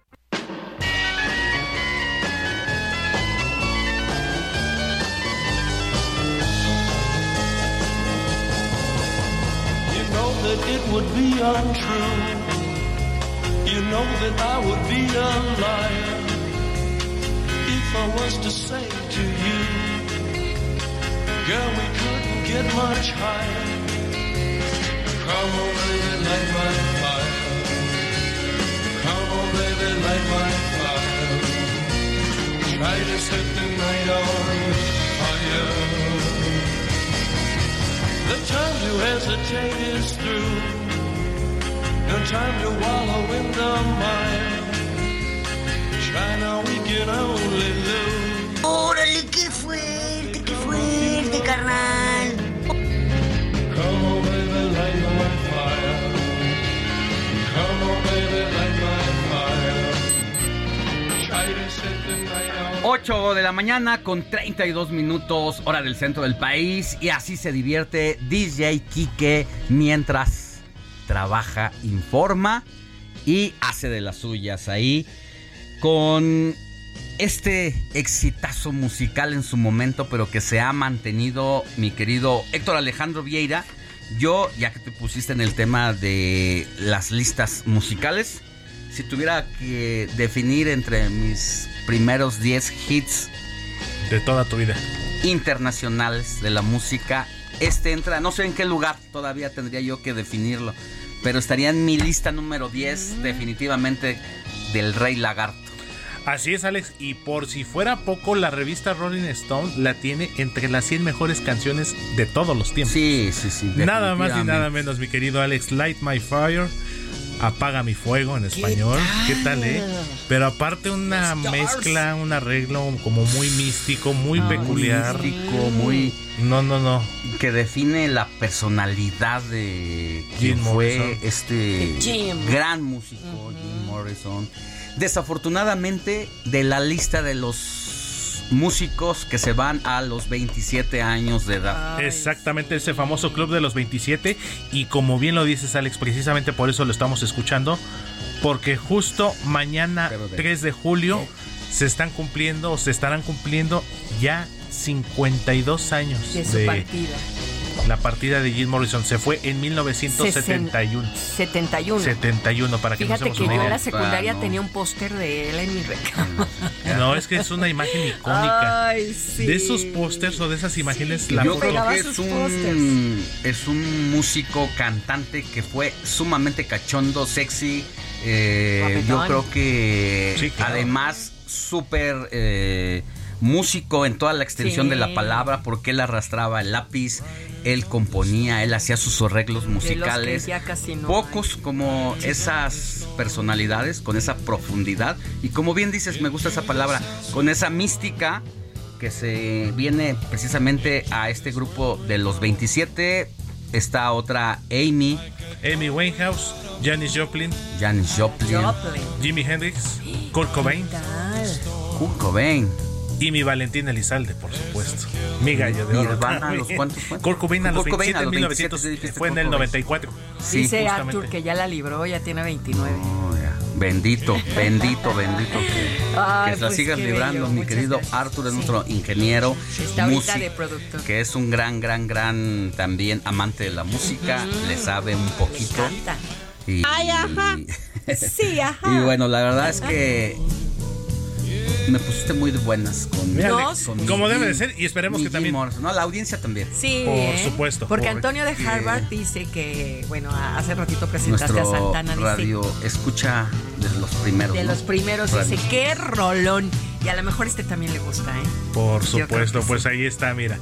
Como debe de ser. Y mira, ya nos hicimos el día, te hicimos el día, mi Alex, con este canción, ¿no? Y a pesar de que De está Doors. lluviosito, esto Sí, nos no, pone de buenas. te- nos Está pone de muy buenas, nos- despierta, nos tiene así como que muy, muy Así es. muy, especiales.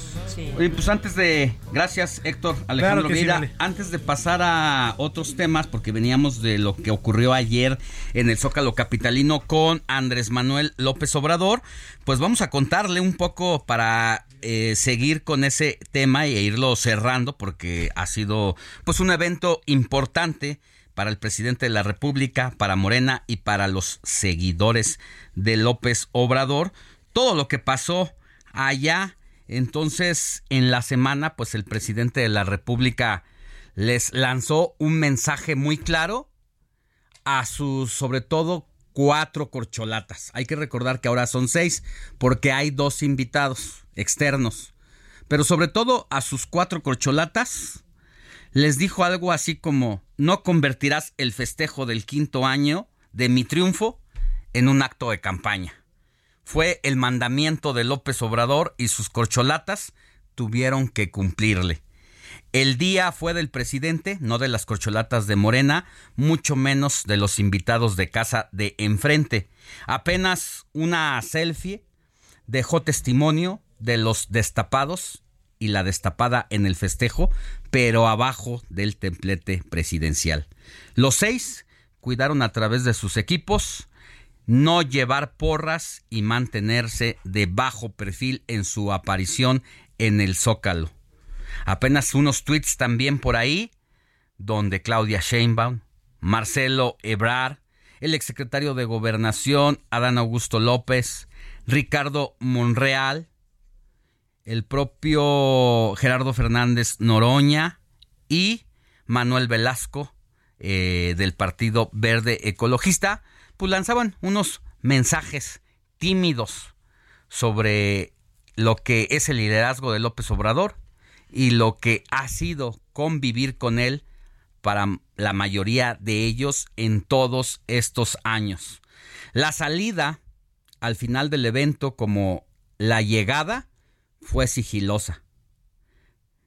Antes de que terminara su discurso, sin embargo, ya lo oímos, el presidente de la República les dio un empujoncito para posicionarse frente a la oposición, que esta semana sintió mucho ruido y el presidente de la República por eso nombró nuevamente a Claudio X González como el jefe de una mafia que se resiste a perder sus privilegios. Así las corcholatas ayer en el evento presidencial en el día de el triunfo número 5 de conmemoración del presidente López Obrador.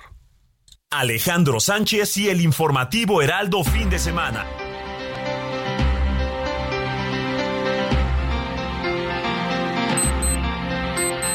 Ocho de la mañana con 38 minutos hora del centro del país. Mi querido Paco Nieto, que es editor en jefe de El Heraldo de México.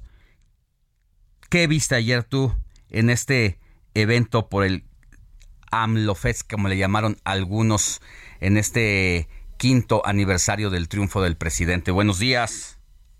Alejandro, ¿qué tal? Eh, muy buenos días. Pues ayer eh, vimos un formato que se repitió, un formato en el que vimos al presidente López Obrador dar un informe detallado de lo que ha sucedido en su administración, pero hubo algunos eventos que dieron pues la diferencia de este quinto aniversario del triunfo del presidente López Obrador y uno de los primeros puntos distintos fue pues esta intervención de dos mujeres al inicio de el evento antes de que el presidente López Obrador hablara. Vimos escuchamos vimos y escuchamos a la secretaria de gobernación Luisa María Alcalde y posteriormente a la gobernadora eh, electa del Estado de México Delfina Gómez. Y esto pues hizo la diferencia primero por el tema de la nueva generación que el presidente llama el nuevo relevo generacional eh, encarnado eh, directamente por la secretaria de gobernación. Y después ya este espaldarazo que le da a la mexiquense, a la de Texcoco, eh, eh, la maestra Delfina eh, para que asuma el control eh, político de esta entidad importantísima de que dará pues miles de votos para el próximo año. Y también pues vimos esta diferencia de las llamadas auto de las llamadas corcholatas donde pues prácticamente las vimos juntas sonrientes acatando pues esta idea del presidente López Obrador de que no haya porras por parte de cada una de las eh, corcholatas y las vimos abajo. Una cosa pues que llamó la atención, pues las corcholatas, las seis eh, personas que buscan eh, la candidatura por parte de Morena el próximo año, pues estuvieron abajo, abajo del templete, pues juntas, departiendo y escuchando este este mensaje que dio el presidente, un mensaje que estuvo pues enfocado en varios temas, pero recalcando la importancia de que llega al fin de su, de su sexenio con la aprobación, dice el presidente, del 65, el 70% de las personas, algo pues que hemos visto que es muy difícil que un presidente llegue a, la recta final con este tipo de, de, de, apoyo por parte de la gente. El presidente pues recalcó este tema y también eh, recalcó esta idea de que la oposición eh, política de este país pues eh, no está organizada y también pues que está eh, eh, pues dándole calificativos específicos como racista, clasista y ridícula y pues enfocando sus baterías en un personaje emblemático para la oposición que es el empresario Claudio X González. Estas pues fueron las diferencias que se pudieron notar en este informe de, de, pues, de trabajo que dio el presidente López Obrador el día de, el día de ayer en la plancha del Zócalo Capitalino, Alex. Que has destacado, querido Paco, eh, la participación de dos mujeres al arranque del evento de López Obrador, pues es importante, sobre todo porque es el tiempo de las mujeres, mucho también al presidente de la República se le ha criticado por si está a favor o está en contra de ellas, por todo lo que ha ocurrido ah, desde el arranque de su administración sobre el tema de las movilizaciones que en algún momento no fueron atendidas e incluso las protestas pues fueron eh, confrontadas con policías, el tema de las guardias, de las guarderías y las madres solteras, eh, ahora que lanza este, pues es una manera de comunicar también y de poner por eh, darle este privilegio a la secretaria de gobernación que decíamos ha hecho historia al llegar es la segunda mujer y con una juventud que no se había visto en otro secretario y bueno eh, la gobernadora electa del estado de México que dio un emotivo discurso de lo que ha sido el triunfo, lo que ha sido convivir con el presidente de la República y de lo que está por venir para el partido en el poder.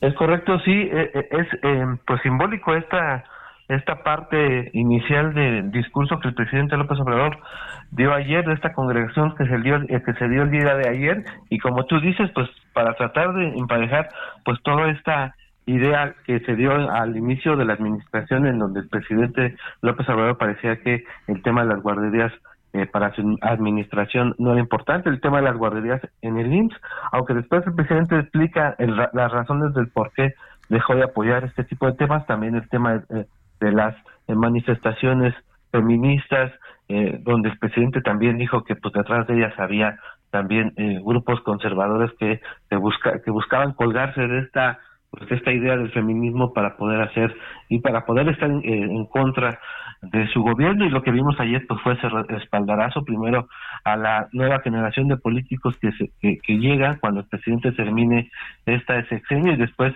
a la maestra Delfina Gómez que será la primera mujer gobernadora del Estado de México, este estado eh, que le llaman el laboratorio de las elecciones, de los votos, y en donde seguramente pues sí estarán dando muchos votos a la corcholata que sea designada. Bueno, y que, además ya pasó a la historia, como dices, por ser mujer, pero además por ser la primera eh, funcionaria distinta a un partido como el Revolucionario Institucional, que no era nada fácil ganarle a la cueva del dinosaurio ahí y la incluso la pasada contienda, en donde también estuvo ella como competidora de quien es el gobernador hoy saliente, se hacía una especie de fábula de la maestrita, esto sin ser peyorativo, sino la maestrita que era una, una pieza eh, importante de la oposición, pero pequeña ante un monstruo como lo era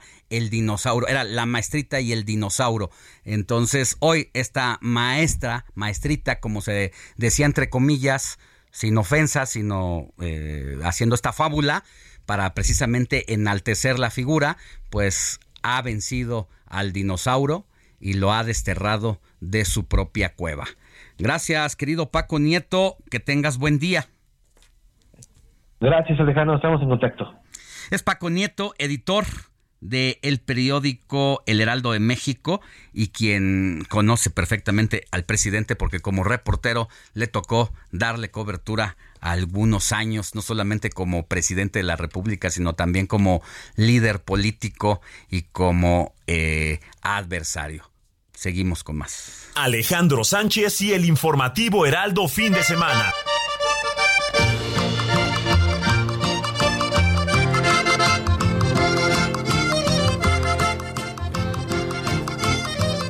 Seguimos en nuestro recorrido por la República Mexicana cuando son las 8 de la mañana con 46 minutos con nuestros distintos talentos del Heraldo Radio en las diferentes plazas del país y toca turno a Monterrey donde nos están escuchando allá en este momento y nos pueden escuchar todos los días por el 99.7 de FM. Mi querida Viviana Sánchez, conductora de República H, Nuevo León, donde te pueden escuchar de 3 a 4 de la tarde. ¿Qué nos tienes hoy en la agenda de lo que ha ocurrido y de lo que está por ocurrir allá en tu querido Nuevo León? Buenos días. Hola, buenos días Alex, ¿cómo estás tú? ¿Cómo están todos? Un gusto saludarlos desde la Sultana del Norte. Efectivamente, mira, durante la semana hemos vivido un calor menos intenso comparado con los días de junio que se vivieron de verdad muy complicados. A esta hora de la mañana hay 30 grados centígrados, cosa que para nosotros no está tan mal, porque amanecíamos de verdad eh, con, una, con la ola de calor de 35 para arriba. Ya está más llevadero así, la verdad es que además el calor de allá... Eh, pueden hacer 32 grados aquí en la Ciudad de México y 32 grados allá en Nuevo León, en Monterrey pero sí hay una diferencia por eh, la zona árida en la que se encuentra asentado el Cerro de la Silla y todos ustedes. Exactamente, entonces imagínate cómo se sintió con los días de calor que vivimos eh, las semanas anteriores. Y te quiero comentar que esta semana lo que se platicó acá en Nuevo León fue precisamente las consecuencias que nos trajo esta ola de calor. Por supuesto, vimos a muchos sectores sin luz, más de 100 colonias que se quedaron sin luz y ante esta situación protestas, gente saliendo a la calle, bloqueos de todo tipo para exigir este servicio de luz. Se va componiendo ya conforme esta semana, vemos menos sectores ya con la problemática, afortunadamente. Entonces se vivió así. Otra consecuencia te va. El tema de los casos de deshidratación y de los golpes de calor, que eh, curiosamente cambian las cifras que da el gobierno de salud del estado de Nuevo León contra el gobierno federal. Ahí sí, y todos nos quedamos en shock prácticamente porque eh, aquí no habíamos tenido información oficial del número de casos de deshidratados ni de las personas que hayan tenido golpe de calor y mucho menos nos habían informado de las muertes relacionadas al golpe de calor. Finalmente lo dio a conocer la secretaria de Salud de Nuevo León, el pasado miércoles 28 de junio. Nos decía que se habían reportado 36 muertes por este caso, que la mayoría de ellas habían sido por golpe de calor, pero que se estaban haciendo las autopsias correspondientes. Bueno, en este periodo de días evaluado fue del 14 de, no, desde el 10 de junio hasta el 27 de julio. Y posteriormente, al día siguiente, la federación está informando 64 muertes, casi el doble de fallecimientos, cosa que nosotros nos preguntamos, ¿no? Periodísticamente, pues, ¿qué, es lo que está sucediendo? ¿Por qué no se ponen de acuerdo, ¿no? La, la Secretaría de Salud Federal con la del Estado, ¿cómo están relacionando estas defunciones, quién está eh, notificándolas, ¿no? O cómo las están estudiando. Y, y fíjate que, Alex, más allá de, de, del debate de unas cifras contra otras, lo que, lo que nos ponemos a pensar es eh, pues que no debió haberse registrado ninguna muerte, porque eh, resultó ser Nuevo León el primer estado, el primer lugar, ¿no? De, de funciones registradas en este periodo por la ola de calor, por encima de estados como Sonora, que tiene 50 grados centígrados con una sensación térmica aún mayor. Eh, y si nos cuestionamos los ciudadanos, eh, pues la falta de acciones o de campañas de prevención o de un enfoque directo de acciones hacia las personas más vulnerables, porque el grupo de edad de personas que fallecieron fue precisamente entre los 60 y 66 años de edad. Y no no no nos, nos duele mucho, Alex, y no debe haber sucedido. Es- no, es una situación complicada y parece que el cambio climático, pues así, pam, pian, pianito, despacito, poco a poco comienza a cobrarnos la factura de una u otra forma. Y luego ahí te va, lamentablemente, las personas familiares de las víctimas, eh, pues la sufrieron doble, porque vimos a un CEMEFO saturado, a un CEMEFO inoperante, que tenía a las personas de, de las familias, bueno, cerca de tres días en espera para ser entregado un cuerpo, precisamente por la cantidad de saturas de, de personas que llegaron ahí víctimas mortales. Tuvieron que traer una caja de estas de tráiler refrigerante para acomodar los cuerpos y poco a poco ir eh, haciéndoles la autopsia y identificarlos es- y entregarlos a sus familiares. Esto es cual pandemia, o sea, eso solamente lo vivimos durante la pandemia de COVID-19 aquí en hospitales de la Ciudad de México y en otros del país donde el CEMEFO quedó rebasado, donde las funerarias no se daban abasto. Esto que cuentas es gravísimo Grave, porque tampoco se ha querido reconocer por parte de la autoridad tal cual, porque al igual que la pandemia, los fallecimientos se, se les da eh, el resultado clínico. O, como se le llame, se me está yendo la palabra correcta de cuando fallece alguien y te dan el estado El, el final certificado de el certificado médico donde ahora dice, bueno, pues fue por un paro, fue por esto. Sí, pero ese paro es provocado por el golpe de calor. Bien lo dices, porque efectivamente había muchos comentarios que recibimos acá en el Heraldo Radio Monterrey, muchos mensajes de la gente, de la audiencia, que eh, se vivían tiempos como la pandemia. O sea, era increíble que las capillas funerarias estuvieran desbordadas. En algunas capillas del centro de Monterrey los servicios se duplicaron, platicamos precisamente con encargados y empleados y que efectivamente a raíz de esta ola de calor fueron semanas muy pesadas, se batalló mucho con los laboratorios, con los crematorios y hasta con los embalsamadores, Sí. porque no había suficientes. Sí, similar a los tiempos de pandemia, donde los certificados de defunción decían murió por neumonía típica, pero pues a causa del virus del COVID, ¿no? Sí, Y claro. acá a lo mejor murió por un infarto, pero a causa de un golpe de calor.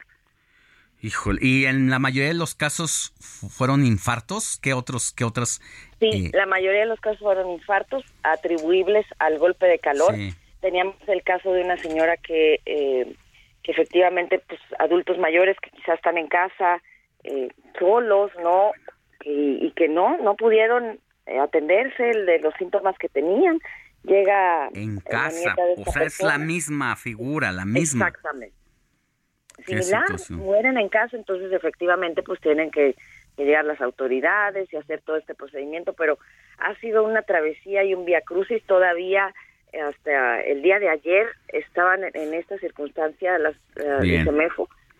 En, en el Congreso, por cierto, se está legislando para eh, pues, pedir ya que se agilice, se está construyendo Bueno. otro CEMEFO, pero está detenida esa construcción. Querida Viviana Sánchez, conductora de República H Nuevo León, donde nos escuchan por el 97.7 de FM y donde pueden escucharte de lunes a viernes de 3 a 4 de la tarde. Gracias por esta colaboración tan valiosa. Que tengas buen día. Igualmente, Alex, un saludo a todos, buen domingo. Buen domingo. Vamos a una pausa y volvemos con más información. La noticia no descansa. Usted necesita estar bien informado también el fin de semana. Esto es Informativo El Heraldo Fin de Semana. Regresamos.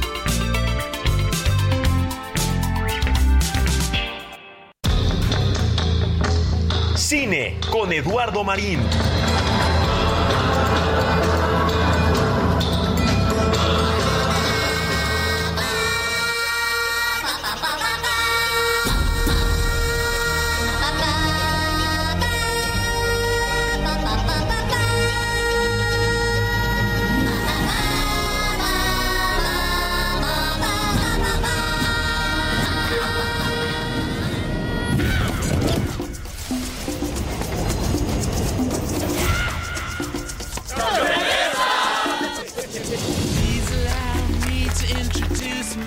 Me jubilo.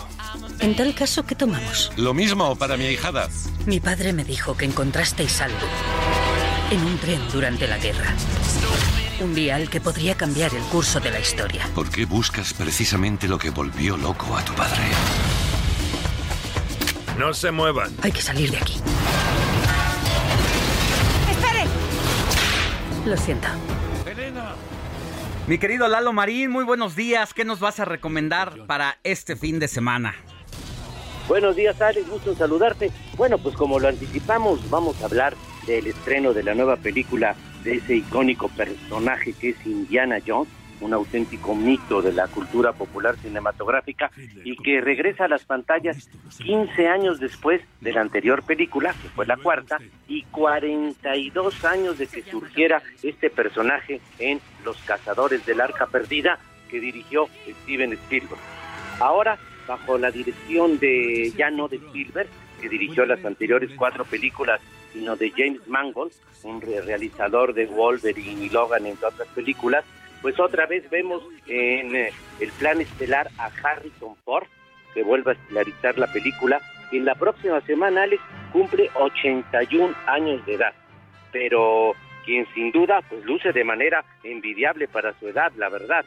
Y mira, el costo de esta nueva producción de Indiana Jones ha sido gigantesco, casi 300 millones de dólares, de las más caras de la historia, y la verdad es que, bueno, es toda una incógnita su destino en taquilla, es una apuesta sin duda arriesgada, porque pues lo que sucede es que las nuevas audiencias no se identifican fácilmente con este personaje, más bien no lo conocen, eh, no es de, superco- de superhéroes, no es de cómic, y cuando apareció por primera vez, pues muchos de las de los jóvenes que van al cine, en su que es la, la, la gran mayoría de los que asisten al cine, pues simplemente no habían nacido.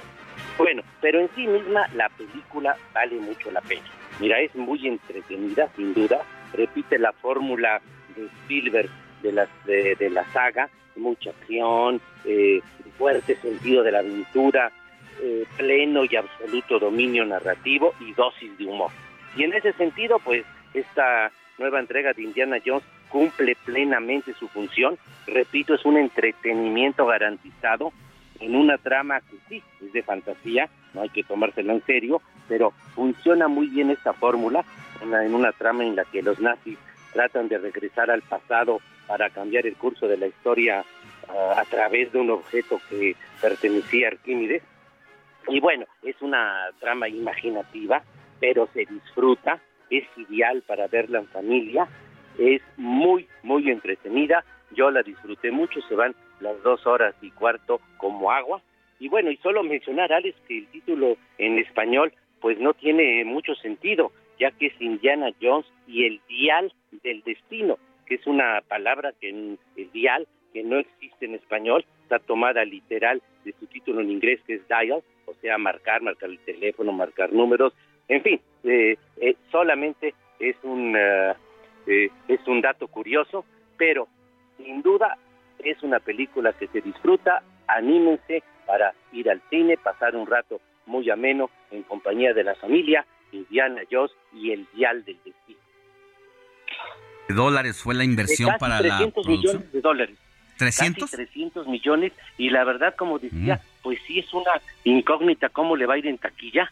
No es, va a ser, no, no tiene el éxito asegurado como sí lo tienen, pues las adaptaciones de los cómics de superhéroes y hay que ver cómo las nuevas audiencias pues se identifican con este personaje, porque además es un hecho pues que ven a Harrison Ford, que es el actor estelar, pues ya actor viejo. Eh, y nosotros nos despierta la nostalgia obviamente y él está en muy buena forma, pero Sí, para sí, las sí, nuevas pero- audiencias jóvenes van a decir pues este es un viejito. Sí. A ver, Los Piratas del Caribe, según yo, fue de más de 300, 400 millones y un poco más. Eh, No, y la última, y Rápidos y Furiosos, también costó casi 300. Ujú. Eh, eh, entonces, sí, esta es una de las películas más caras de la historia y para que sea redituable, Alex, que ahora la distribuye Disney, que bueno, eh, es propietaria de Lucasfilm y que, que tenía los, que es la productora original de la película y le compró los derechos a Paramount, pero para que sea redituable va a necesitar recaudar unos mil millones de dólares en la taquilla mundial y no se ve fácil. No, pues vamos a estar pendientes de este estreno, ya la veremos y a ver qué, cómo le va. 300 millones de pesos la recuperación será todo De un dólares, de reto. dólares. De dólares, de do- Sí, tienes claro. razón, de dólares. 300 millones de dólares, todo un reto y vamos a ver cómo le vaya, lo platicaremos, mi querido Eduardo Marín. Sobre Muchas porque gracias. compiten películas con- que están en cartelera muy taquillera. Muchas Así gracias es. y buen, buen domingo. Buen fin de semana.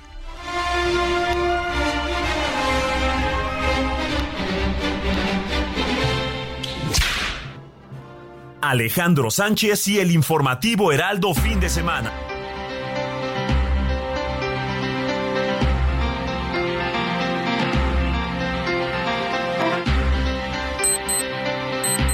Nueve de la mañana con nueve minutos hora del centro del país. Seguimos en el informativo de fin de semana con los temas relevantes de la agenda política. Ya hablamos de lo que pasó el día de ayer con Andrés Manuel López Obrador y su AMLOFES, como le llamaron los seguidores y los morenistas, porque pues ha cumplido justo el día de hoy, cinco años de ese triunfo arrollador de 2018 que lo llevó al poder presidencial, donde se le llamó el tsunami guinda, no solamente por el triunfo del propio hoy presidente de la República, sino también porque el Congreso de la Unión en su primera etapa, no se diga en la Cámara de Diputados, tuvo una mayoría, una mayoría simple, pero al final de cuentas mayoría que con sus aliados de los distintos partidos como el Partido del Trabajo y del Partido Verde incluso les dio para hacer modificaciones constitucionales.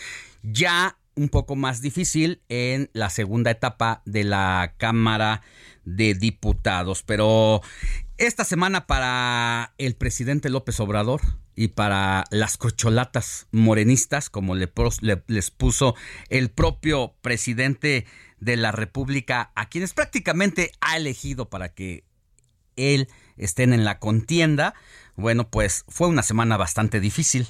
Luego de que la coalición Va por México presentara un evento el pasado lunes y moviera un poco la agenda, le arrebatara un poco eh, la conversación tanto sociodigital a Morena y sus corcholatas.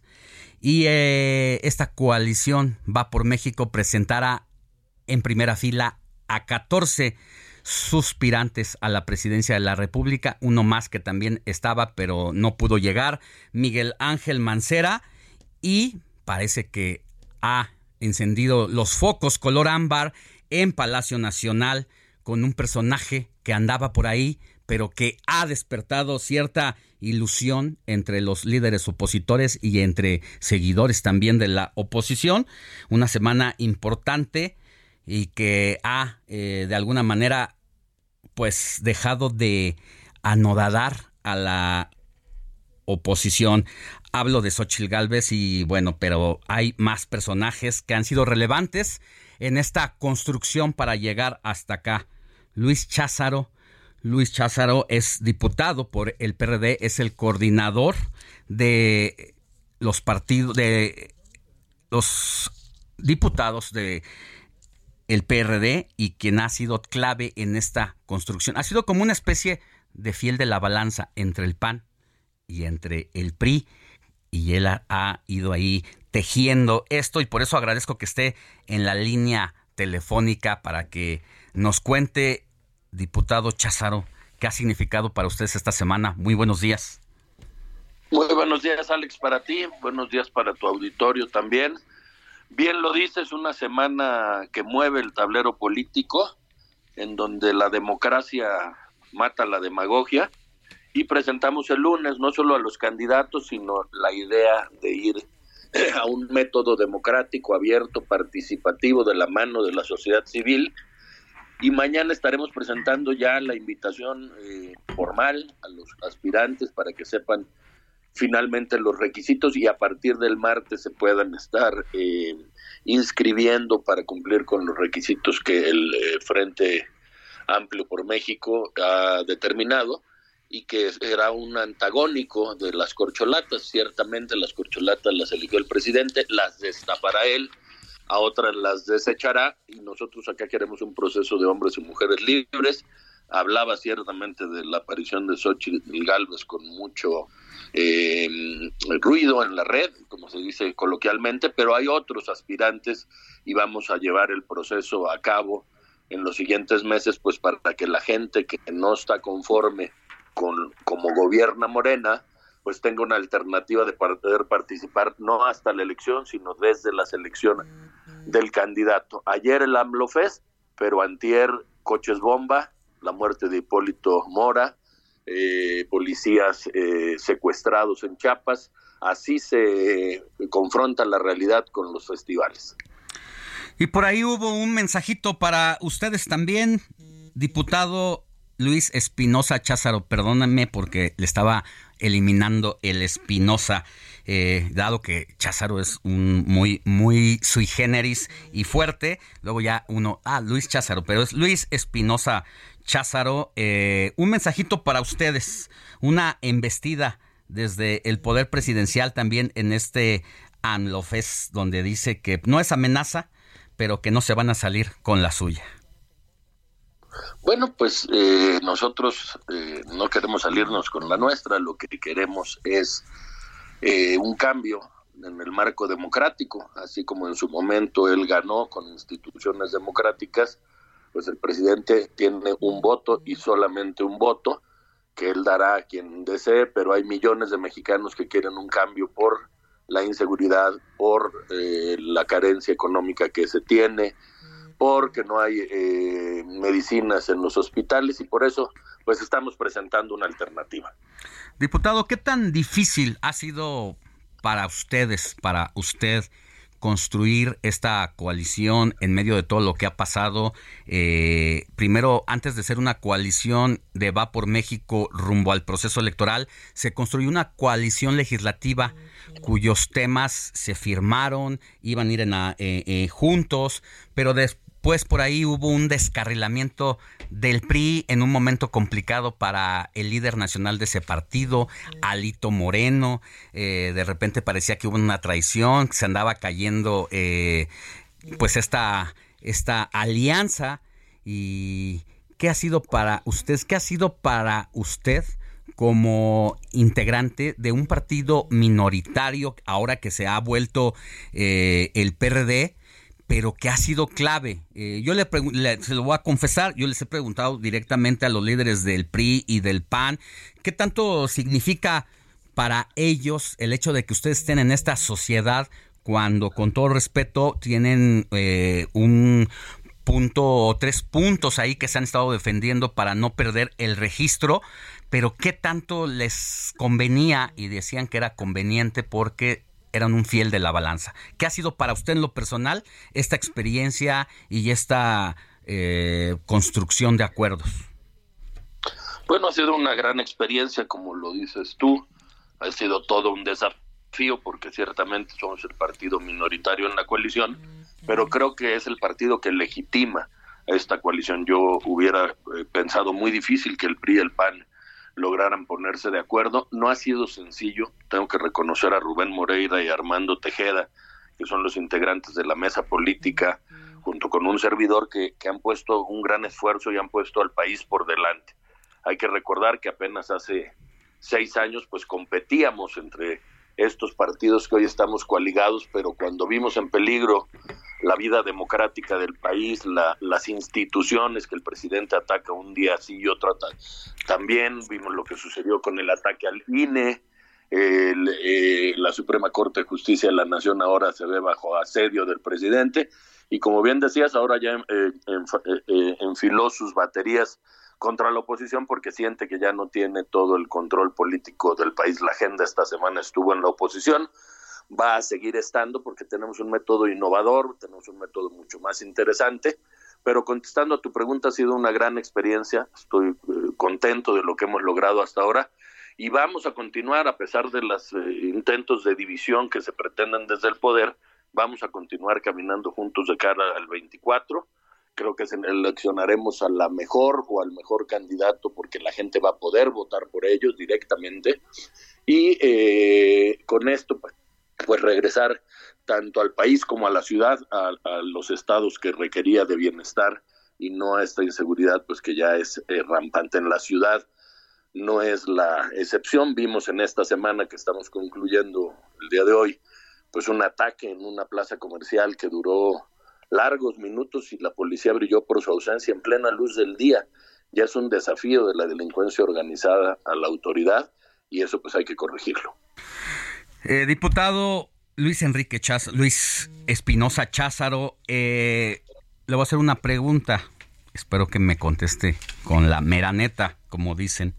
Eh, cuando estuvo Xochil Gálvez en este evento que se llevó los reflectores y que la mayoría, pues ahí la erigió prácticamente como una fuerte aspirante a la candidatura presidencial, algo se acercó, yo vi porque yo estuve ahí, Xochil Gálvez algo le dijo.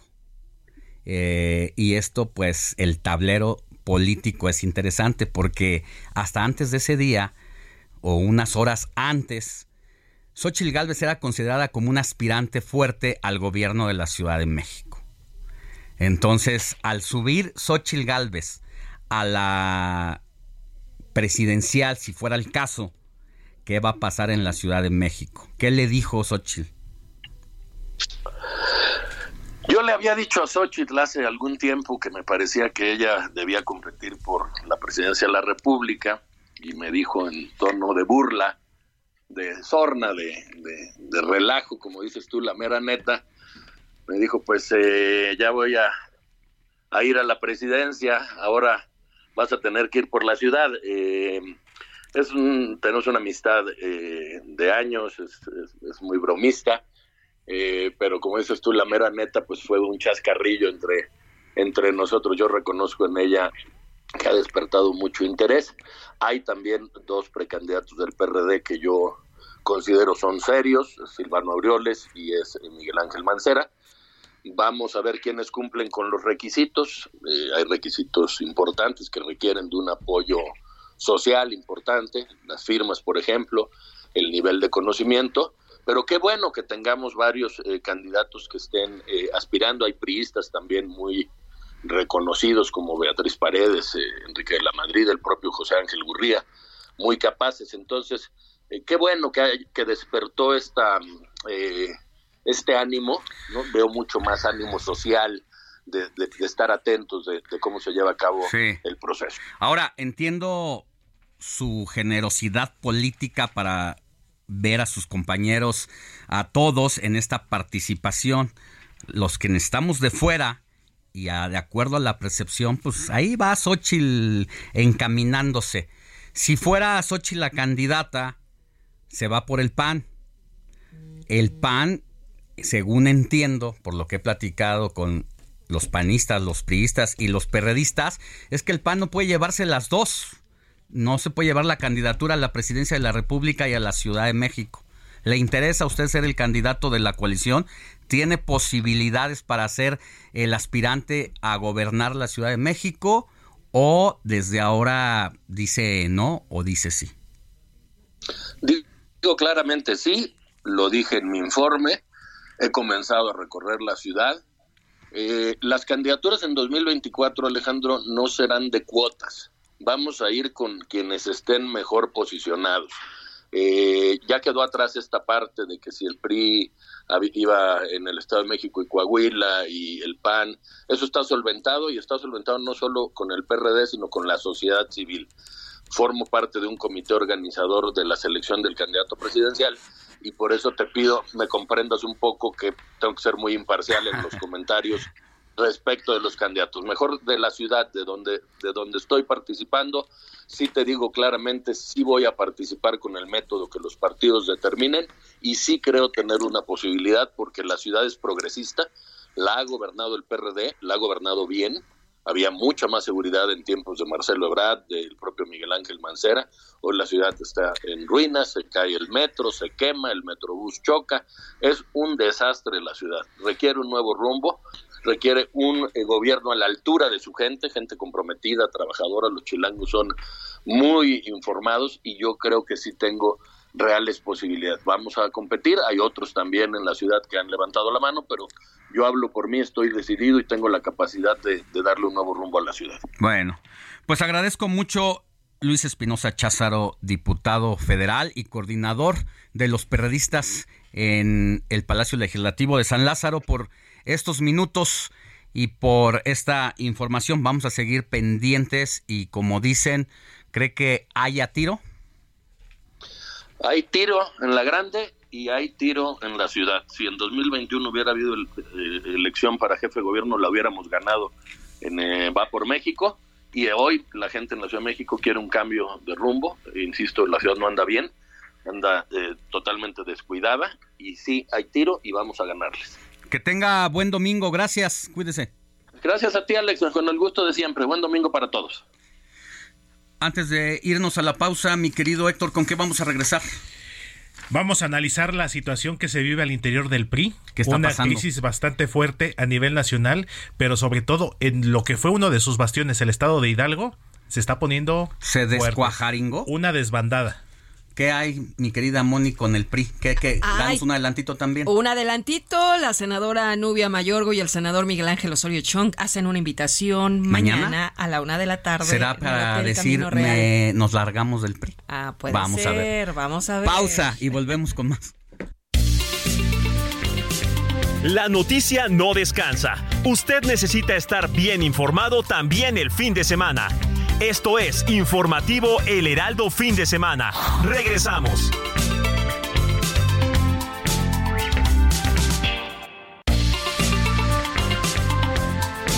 Siga en sintonía con la noticia.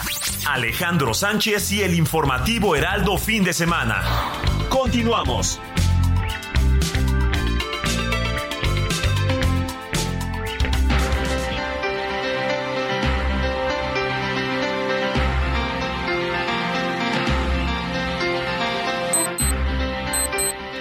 9 de la mañana con 30 minutos hora del centro del país. Estamos de regreso en el informativo de fin de semana y lo prometido es deuda. Vamos a analizar lo que está pasando en el Partido Revolucionario Institucional. Una situación complicada la que enfrenta Alejandro Moreno, líder nacional de este partido, porque tiene en la antesala cuatro renuncias que van a ser un golpe para su administración. Y es parte también de un pleito que se volvió personal entre Alejandro Moreno y Miguel Ángel Osorio Chong, que ya traen una disputa desde que trabajaban los dos para el presidente entonces Enrique Peña Nieto. El pacto que se había ah, dado entre ambos, se dice, es que Miguel Ángel Osorio Chong iba a ser el líder nacional del PRI, pero Alito Moreno supo encantar los oídos de Enrique Peña Nieto al hablarle bajito y meloso y le arrebató la presidencia nacional del Partido Revolucionario Institucional a Alejandro Moreno. Eso lo enervó, sin embargo, para conciliar le dio la coordinación de el PRI en el Senado de la República. Pero no llegó al final porque fue depuesto eh, Miguel Ángel Osorio Chong a raíz de más y más diferencias que se fueron complicando. ¿Y qué va a pasar, mi querido Héctor? Se ha anticipado la renuncia de cuatro senadores. Así es, mi querido Alex, eh, encabezados precisamente por Miguel Ángel Osorio Chong, novia Mayorga, suena, aunque como tal no hay una postura todavía oficial, Claudia Ruiz Massieu, justamente. Entonces son de alguna manera Y eh, figuras se habla pesadas. también de la posibilidad de Erubiel Ávila. Erubiel Ávila. A ver, las renuncias no son cualquier cosa, por lo que representa Miguel Ángel Osorio Chong. Mm, No sé si lo que represente Nu- Nubia, con todo respeto, no me parece que, que sea, porque es un cuadro al final de, de Osorio Chong, pero que vaya a renunciar Claudia Ruiz Massieu, ese sí es también un golpe fuerte para la revolución institucional, por lo que representa Claudia. ¿Por qué?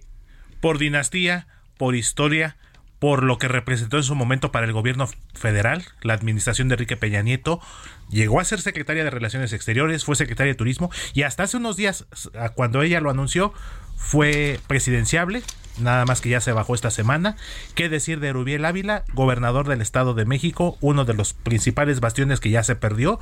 Novia Mallorca, que como bien lo dices, Alex, es muy cercana a Miguel Ángel Osorio Chong, hidalguenses, ambos exgobernadores. Uy, y el hay tema otro de tema. Hidalgo Ahí hay otro está tema. fuerte. Déjame, antes de que pasemos a seguir desmenuzando el tema y antes de llegar a, a Hidalgo, Moni Reyes nos llegó a la redacción del Heraldo de México una invitación para el día de mañana que parece que eh, confirma, no, no parece, confirma lo que estamos diciendo aquí, Héctor, y tu servidor, porque hay una invitación. ¿Para qué? ¿Quién? ¿Dónde? ¿Cuándo?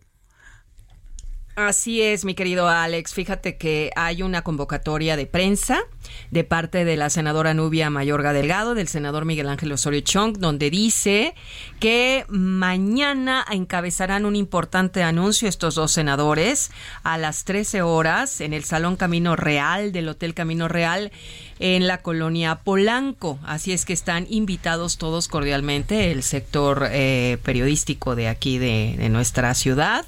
Y ellos lo firman. Esta convocatoria de prensa fue emitida ayer, primero de julio. Bueno, hicimos nuestra chamba y reporteamos ese comunicado. Nos dice gente de alto nivel involucrada en todo este tema que desde el día miércoles se hizo un llamado a los distintos senadores que estuvieran en desacuerdo con Alejandro Moreno para eh, contemplar la posibilidad de irse de una vez por todas del Partido Revolucionario Institucional, luego de haber estirado la liga hasta el final y reventarse.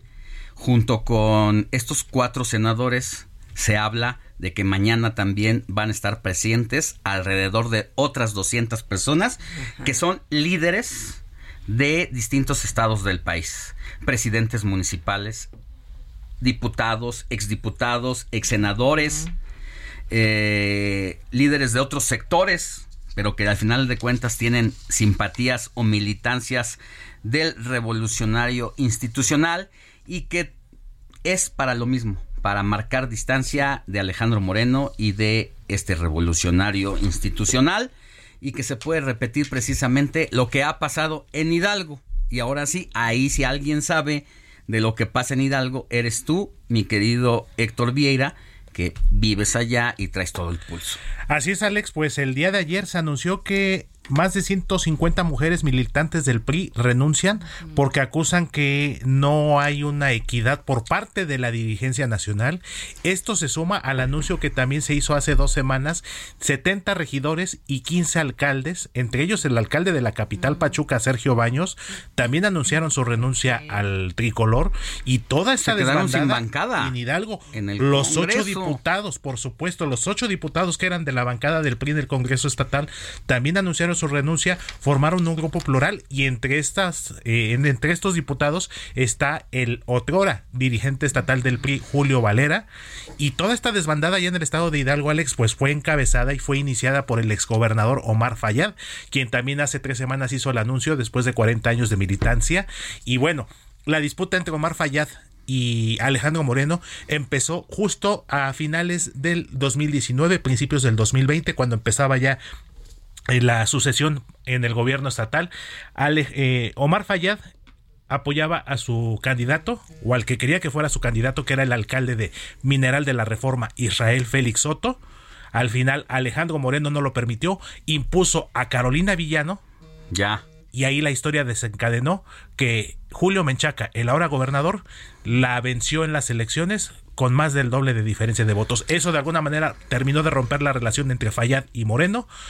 Fayad ya no se involucró y pues la hecatombe Bueno. y se perdió uno de los bastiones Pues, el día de mañana va a ser importante este anuncio de Mayorga y de el senador Osorio Chong, donde seguramente, además de marcar distancia, van a tirarle sus bazucazos a Alejandro Moreno y vamos a ver qué pasa, hasta dónde llega esta rebelión, si van a ser puros osoristas o habrá otros personajes de otras corrientes internas que también estén en desacuerdo y hasta dónde pueda afectarle a Lito Moreno y hasta dónde pueda afectarle al frente opositor. Pendientes mañana, 11 de la mañana, con todo esto que pusimos sobre la mesa y ver qué va a decir Alejandro Moreno. Seguramente decir que no pasa nada, pero ya lo veremos. Así como lo minimizó hace unos días que cuando se pronunció sobre la salida de Omar Fayad, dijo, se van los que ya no estaban. Sí. Bueno. Qué declaraciones. Gracias. Al- Seguimos gracias. Seguimos con más.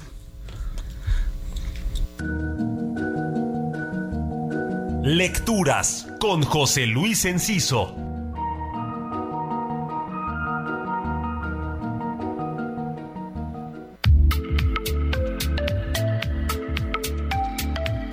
Este 2 de julio, la poeta polaca Wisława Szymborska cumpliría 100 años. Su obra cobró mucha importancia tras ganar el Premio Nobel de Literatura en 1996, pero más allá de la fama que este premio le otorga a las obras que lo obtienen, al leer libros como Paisaje con grano de arena de Editorial Lumen o Poesía no completa publicado por el Fondo de Cultura Económica, ambos antologías, es muy difícil que los lectores mexicanos de Szymborska no relacionemos la memoria, los paisajes y la guerra de la que ella nos habla de forma un tanto juguetona y traviesa, diría Elena Poniatowska, con nuestra realidad inmediata como lo ha hecho desde siempre la mejor poesía. Especialmente si pensamos, por ejemplo, en la guerra que se libra día a día en nuestro país y que a menudo se desestima o se ignora desde ciertas esferas.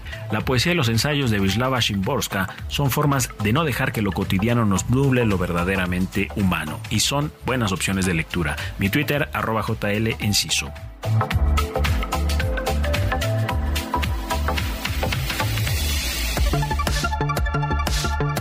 Zona Random con Diego Iván González.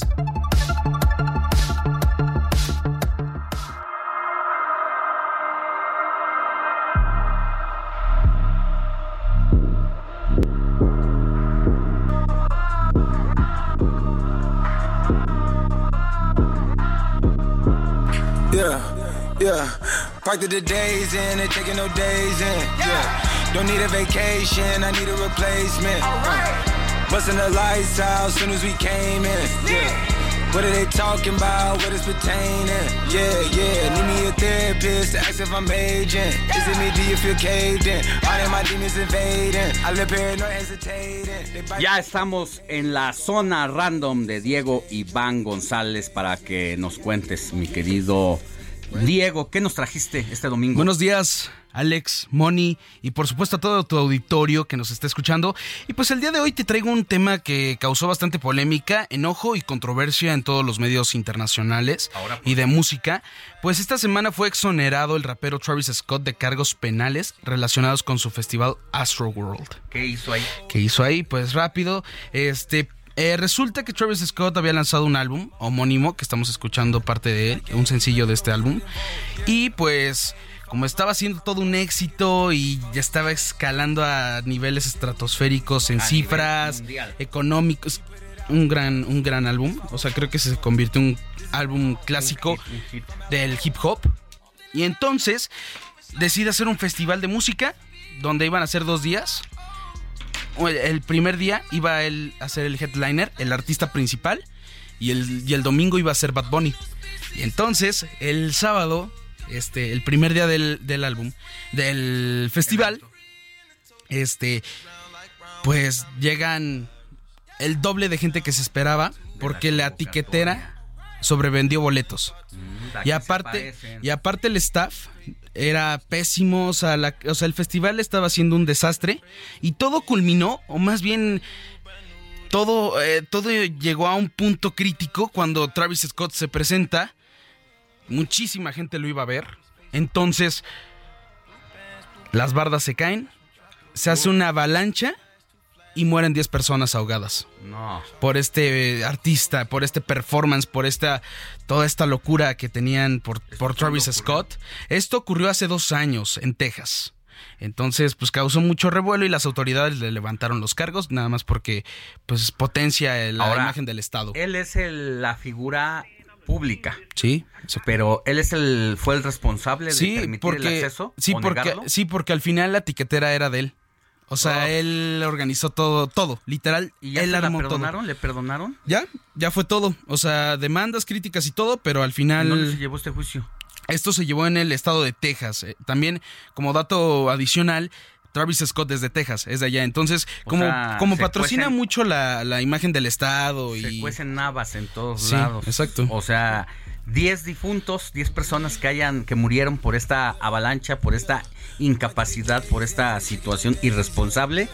Exacto. Y no hay responsables. Sí, o sea, no hay responsables, pero la consecuencia para Travis es que perdió eh, más o menos mil millones de dólares. Diego, pero eso es lo de menos. Sí, sí, sí. O sea, o sea, la, la- la cuestión económica no es este, no, importante no, cuando se tratan de vidas. no. Así fuera una. Sí, por supuesto. 10 vidas y que haya impunidad total está de la fregada. Sí, exacto. Y entonces, pues, como era encargado y todo, pero pues exoneraron, el juez dictaminó que no era válido y que, pues, como ya habían pasado bastante y ya se había indemnizado económicamente a las víctimas, Una pues. situación. Bueno, que hoy en adelante, aquí en el informativo fin de semana, después de que nos has dado oportunamente esto, no volvemos a hablar de ese sujeto.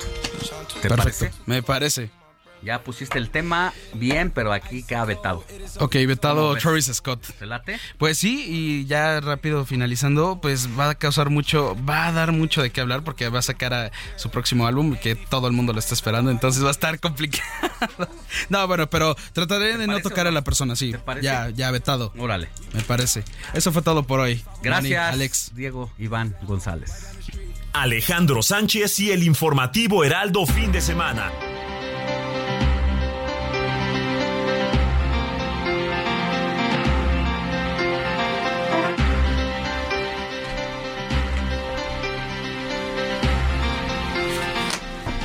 Nueve de la mañana con 44 minutos, hora del centro del país.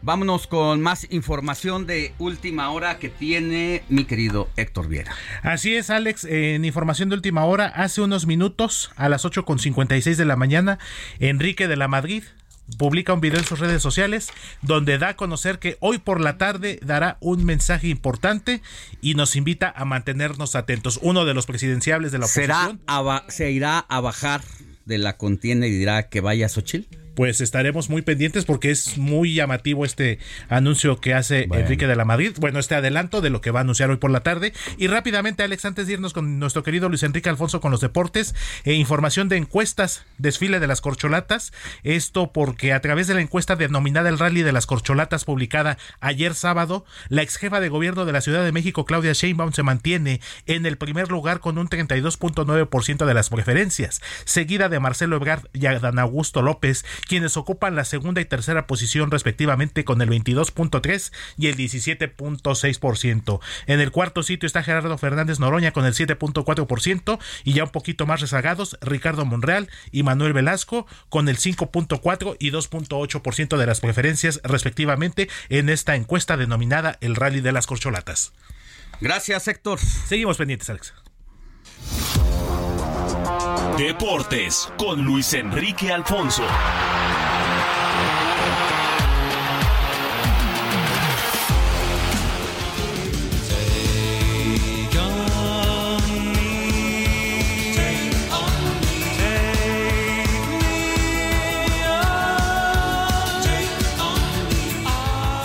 Se habrá puesto tan meloso mi querido Quique Hernández para recibirte así, Luis Enrique Alfonso? ¿Algún mensaje le mandaste?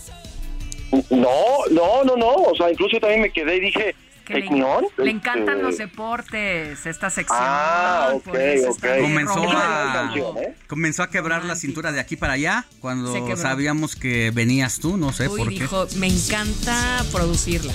¿Mm? Muy bien, me parece Tienes muy tus, bien. tienes tus fanses. Ya tienes a La- DJ. la- Bueno, La voy a decir fans buena. porque luego dice uno de broma estas cosas y nos reclama, ¿no? Ah, se hable fans. bien. pero eh, a tu fan. entre comillas, fanses. Bueno, nosotros también somos tus fans. Ah, muchas gracias. Y yo de ustedes, y sí, un día les voy a caer ahí para Ah. que para que nos veamos y para que nos echemos una torta de tamal a esta Unos hora. tacos de canasta te voy a traer, avísame cuándo.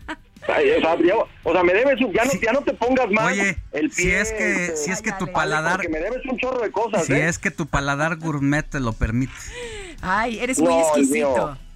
No, para nada. Yo, yo barrio, el barrio sigue. Ahí además tacos de canasta es el- uno de los gourmets más ricos que hay Dice- eh, de la dice, comida mexicana. uno puede salir Pero me- del me debes barrio, un chorro de cosas. Pero el barrio no sale de uno. Oye, le No, debes pa- mucho. no, no, no. Aparte yo, yo, yo soy algo, algo corriente. Doy toques, pero bueno.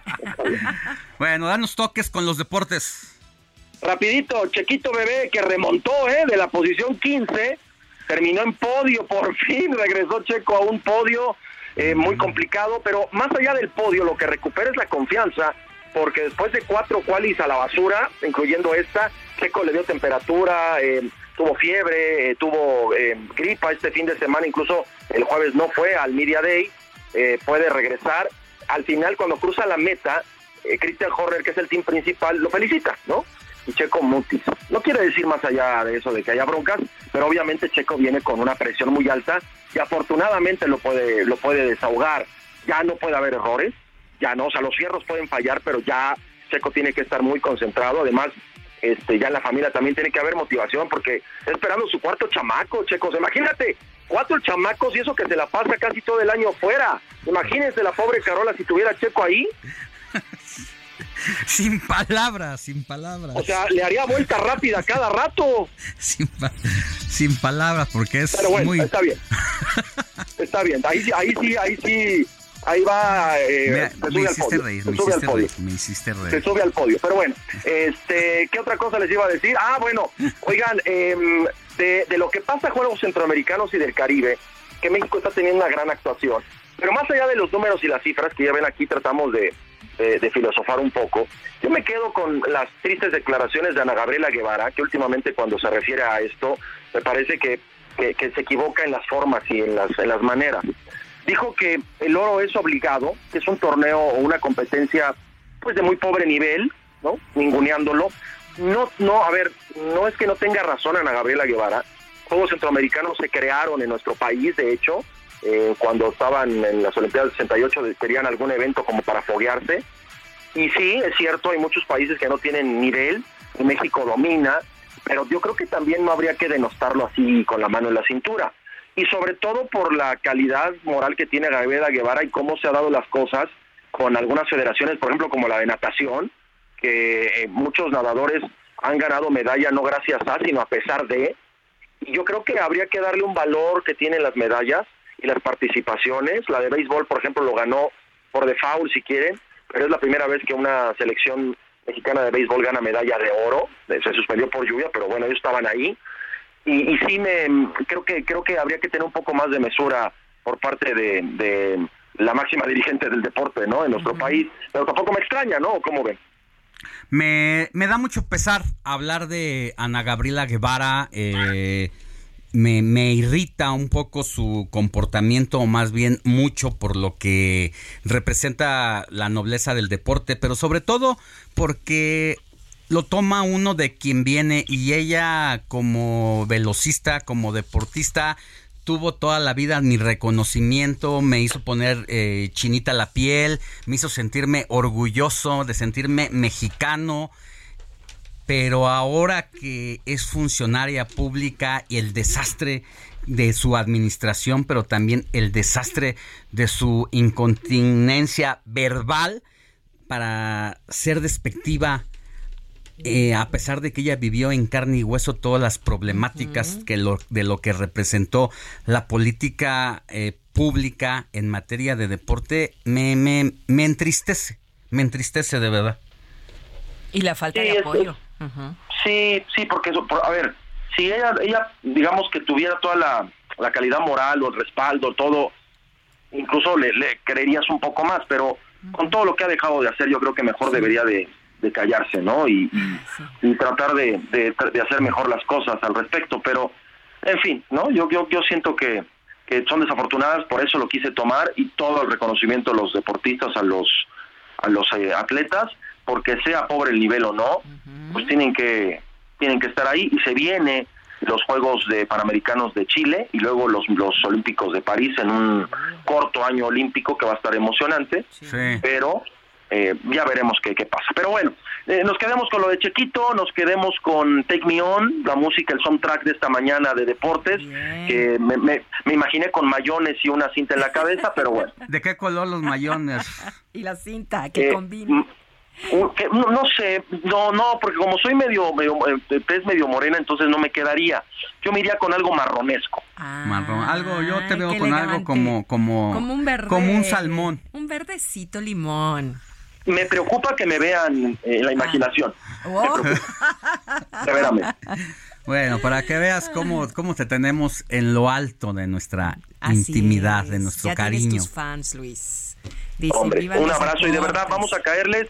Eso sí, cuando yo llegue, ojalá y estén los tacos de canasta porque Sí, si no, avísanos, ser- avísanos porque hay que mandarlos fallas, a ¿eh? hacer, hay que mandarle a echar el litro de, hacer, de aceite eh, hirviendo Y una buena salsa. y unas cebollas allí Ay, para que amarre macizo y una buena salsa, como dice Moni Reyes, Sí. con su aguacatito ahí picado y su cebolla cruda. Bien En cuadritos. molcajeteada. ¿Vale? Me acabo de saborear, Dima. Bueno, esa es la imaginación. Gracias, Luis Enrique Alfonso. Nos escuchamos la próxima. Que tengas buen inicio de semana. Igualmente, abrazo a todos. Abrazos, bye. Bueno, nosotros ya llegamos al final, solo por hoy, de esta transmisión del informativo de fin de semana de domingo 2 de julio.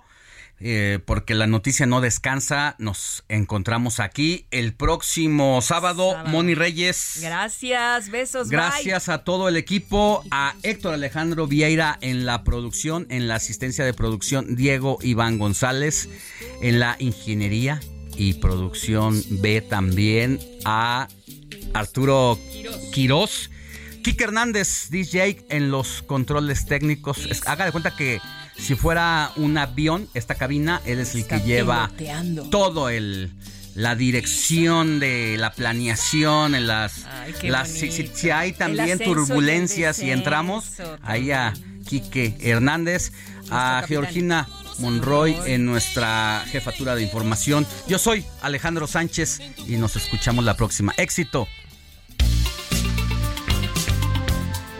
Heraldo Media Group presentó Alejandro Sánchez y el informativo Heraldo fin de semana.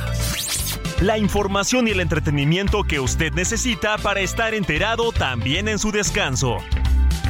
Por el Heraldo Radio, con la H que sí suena y ahora también se escucha.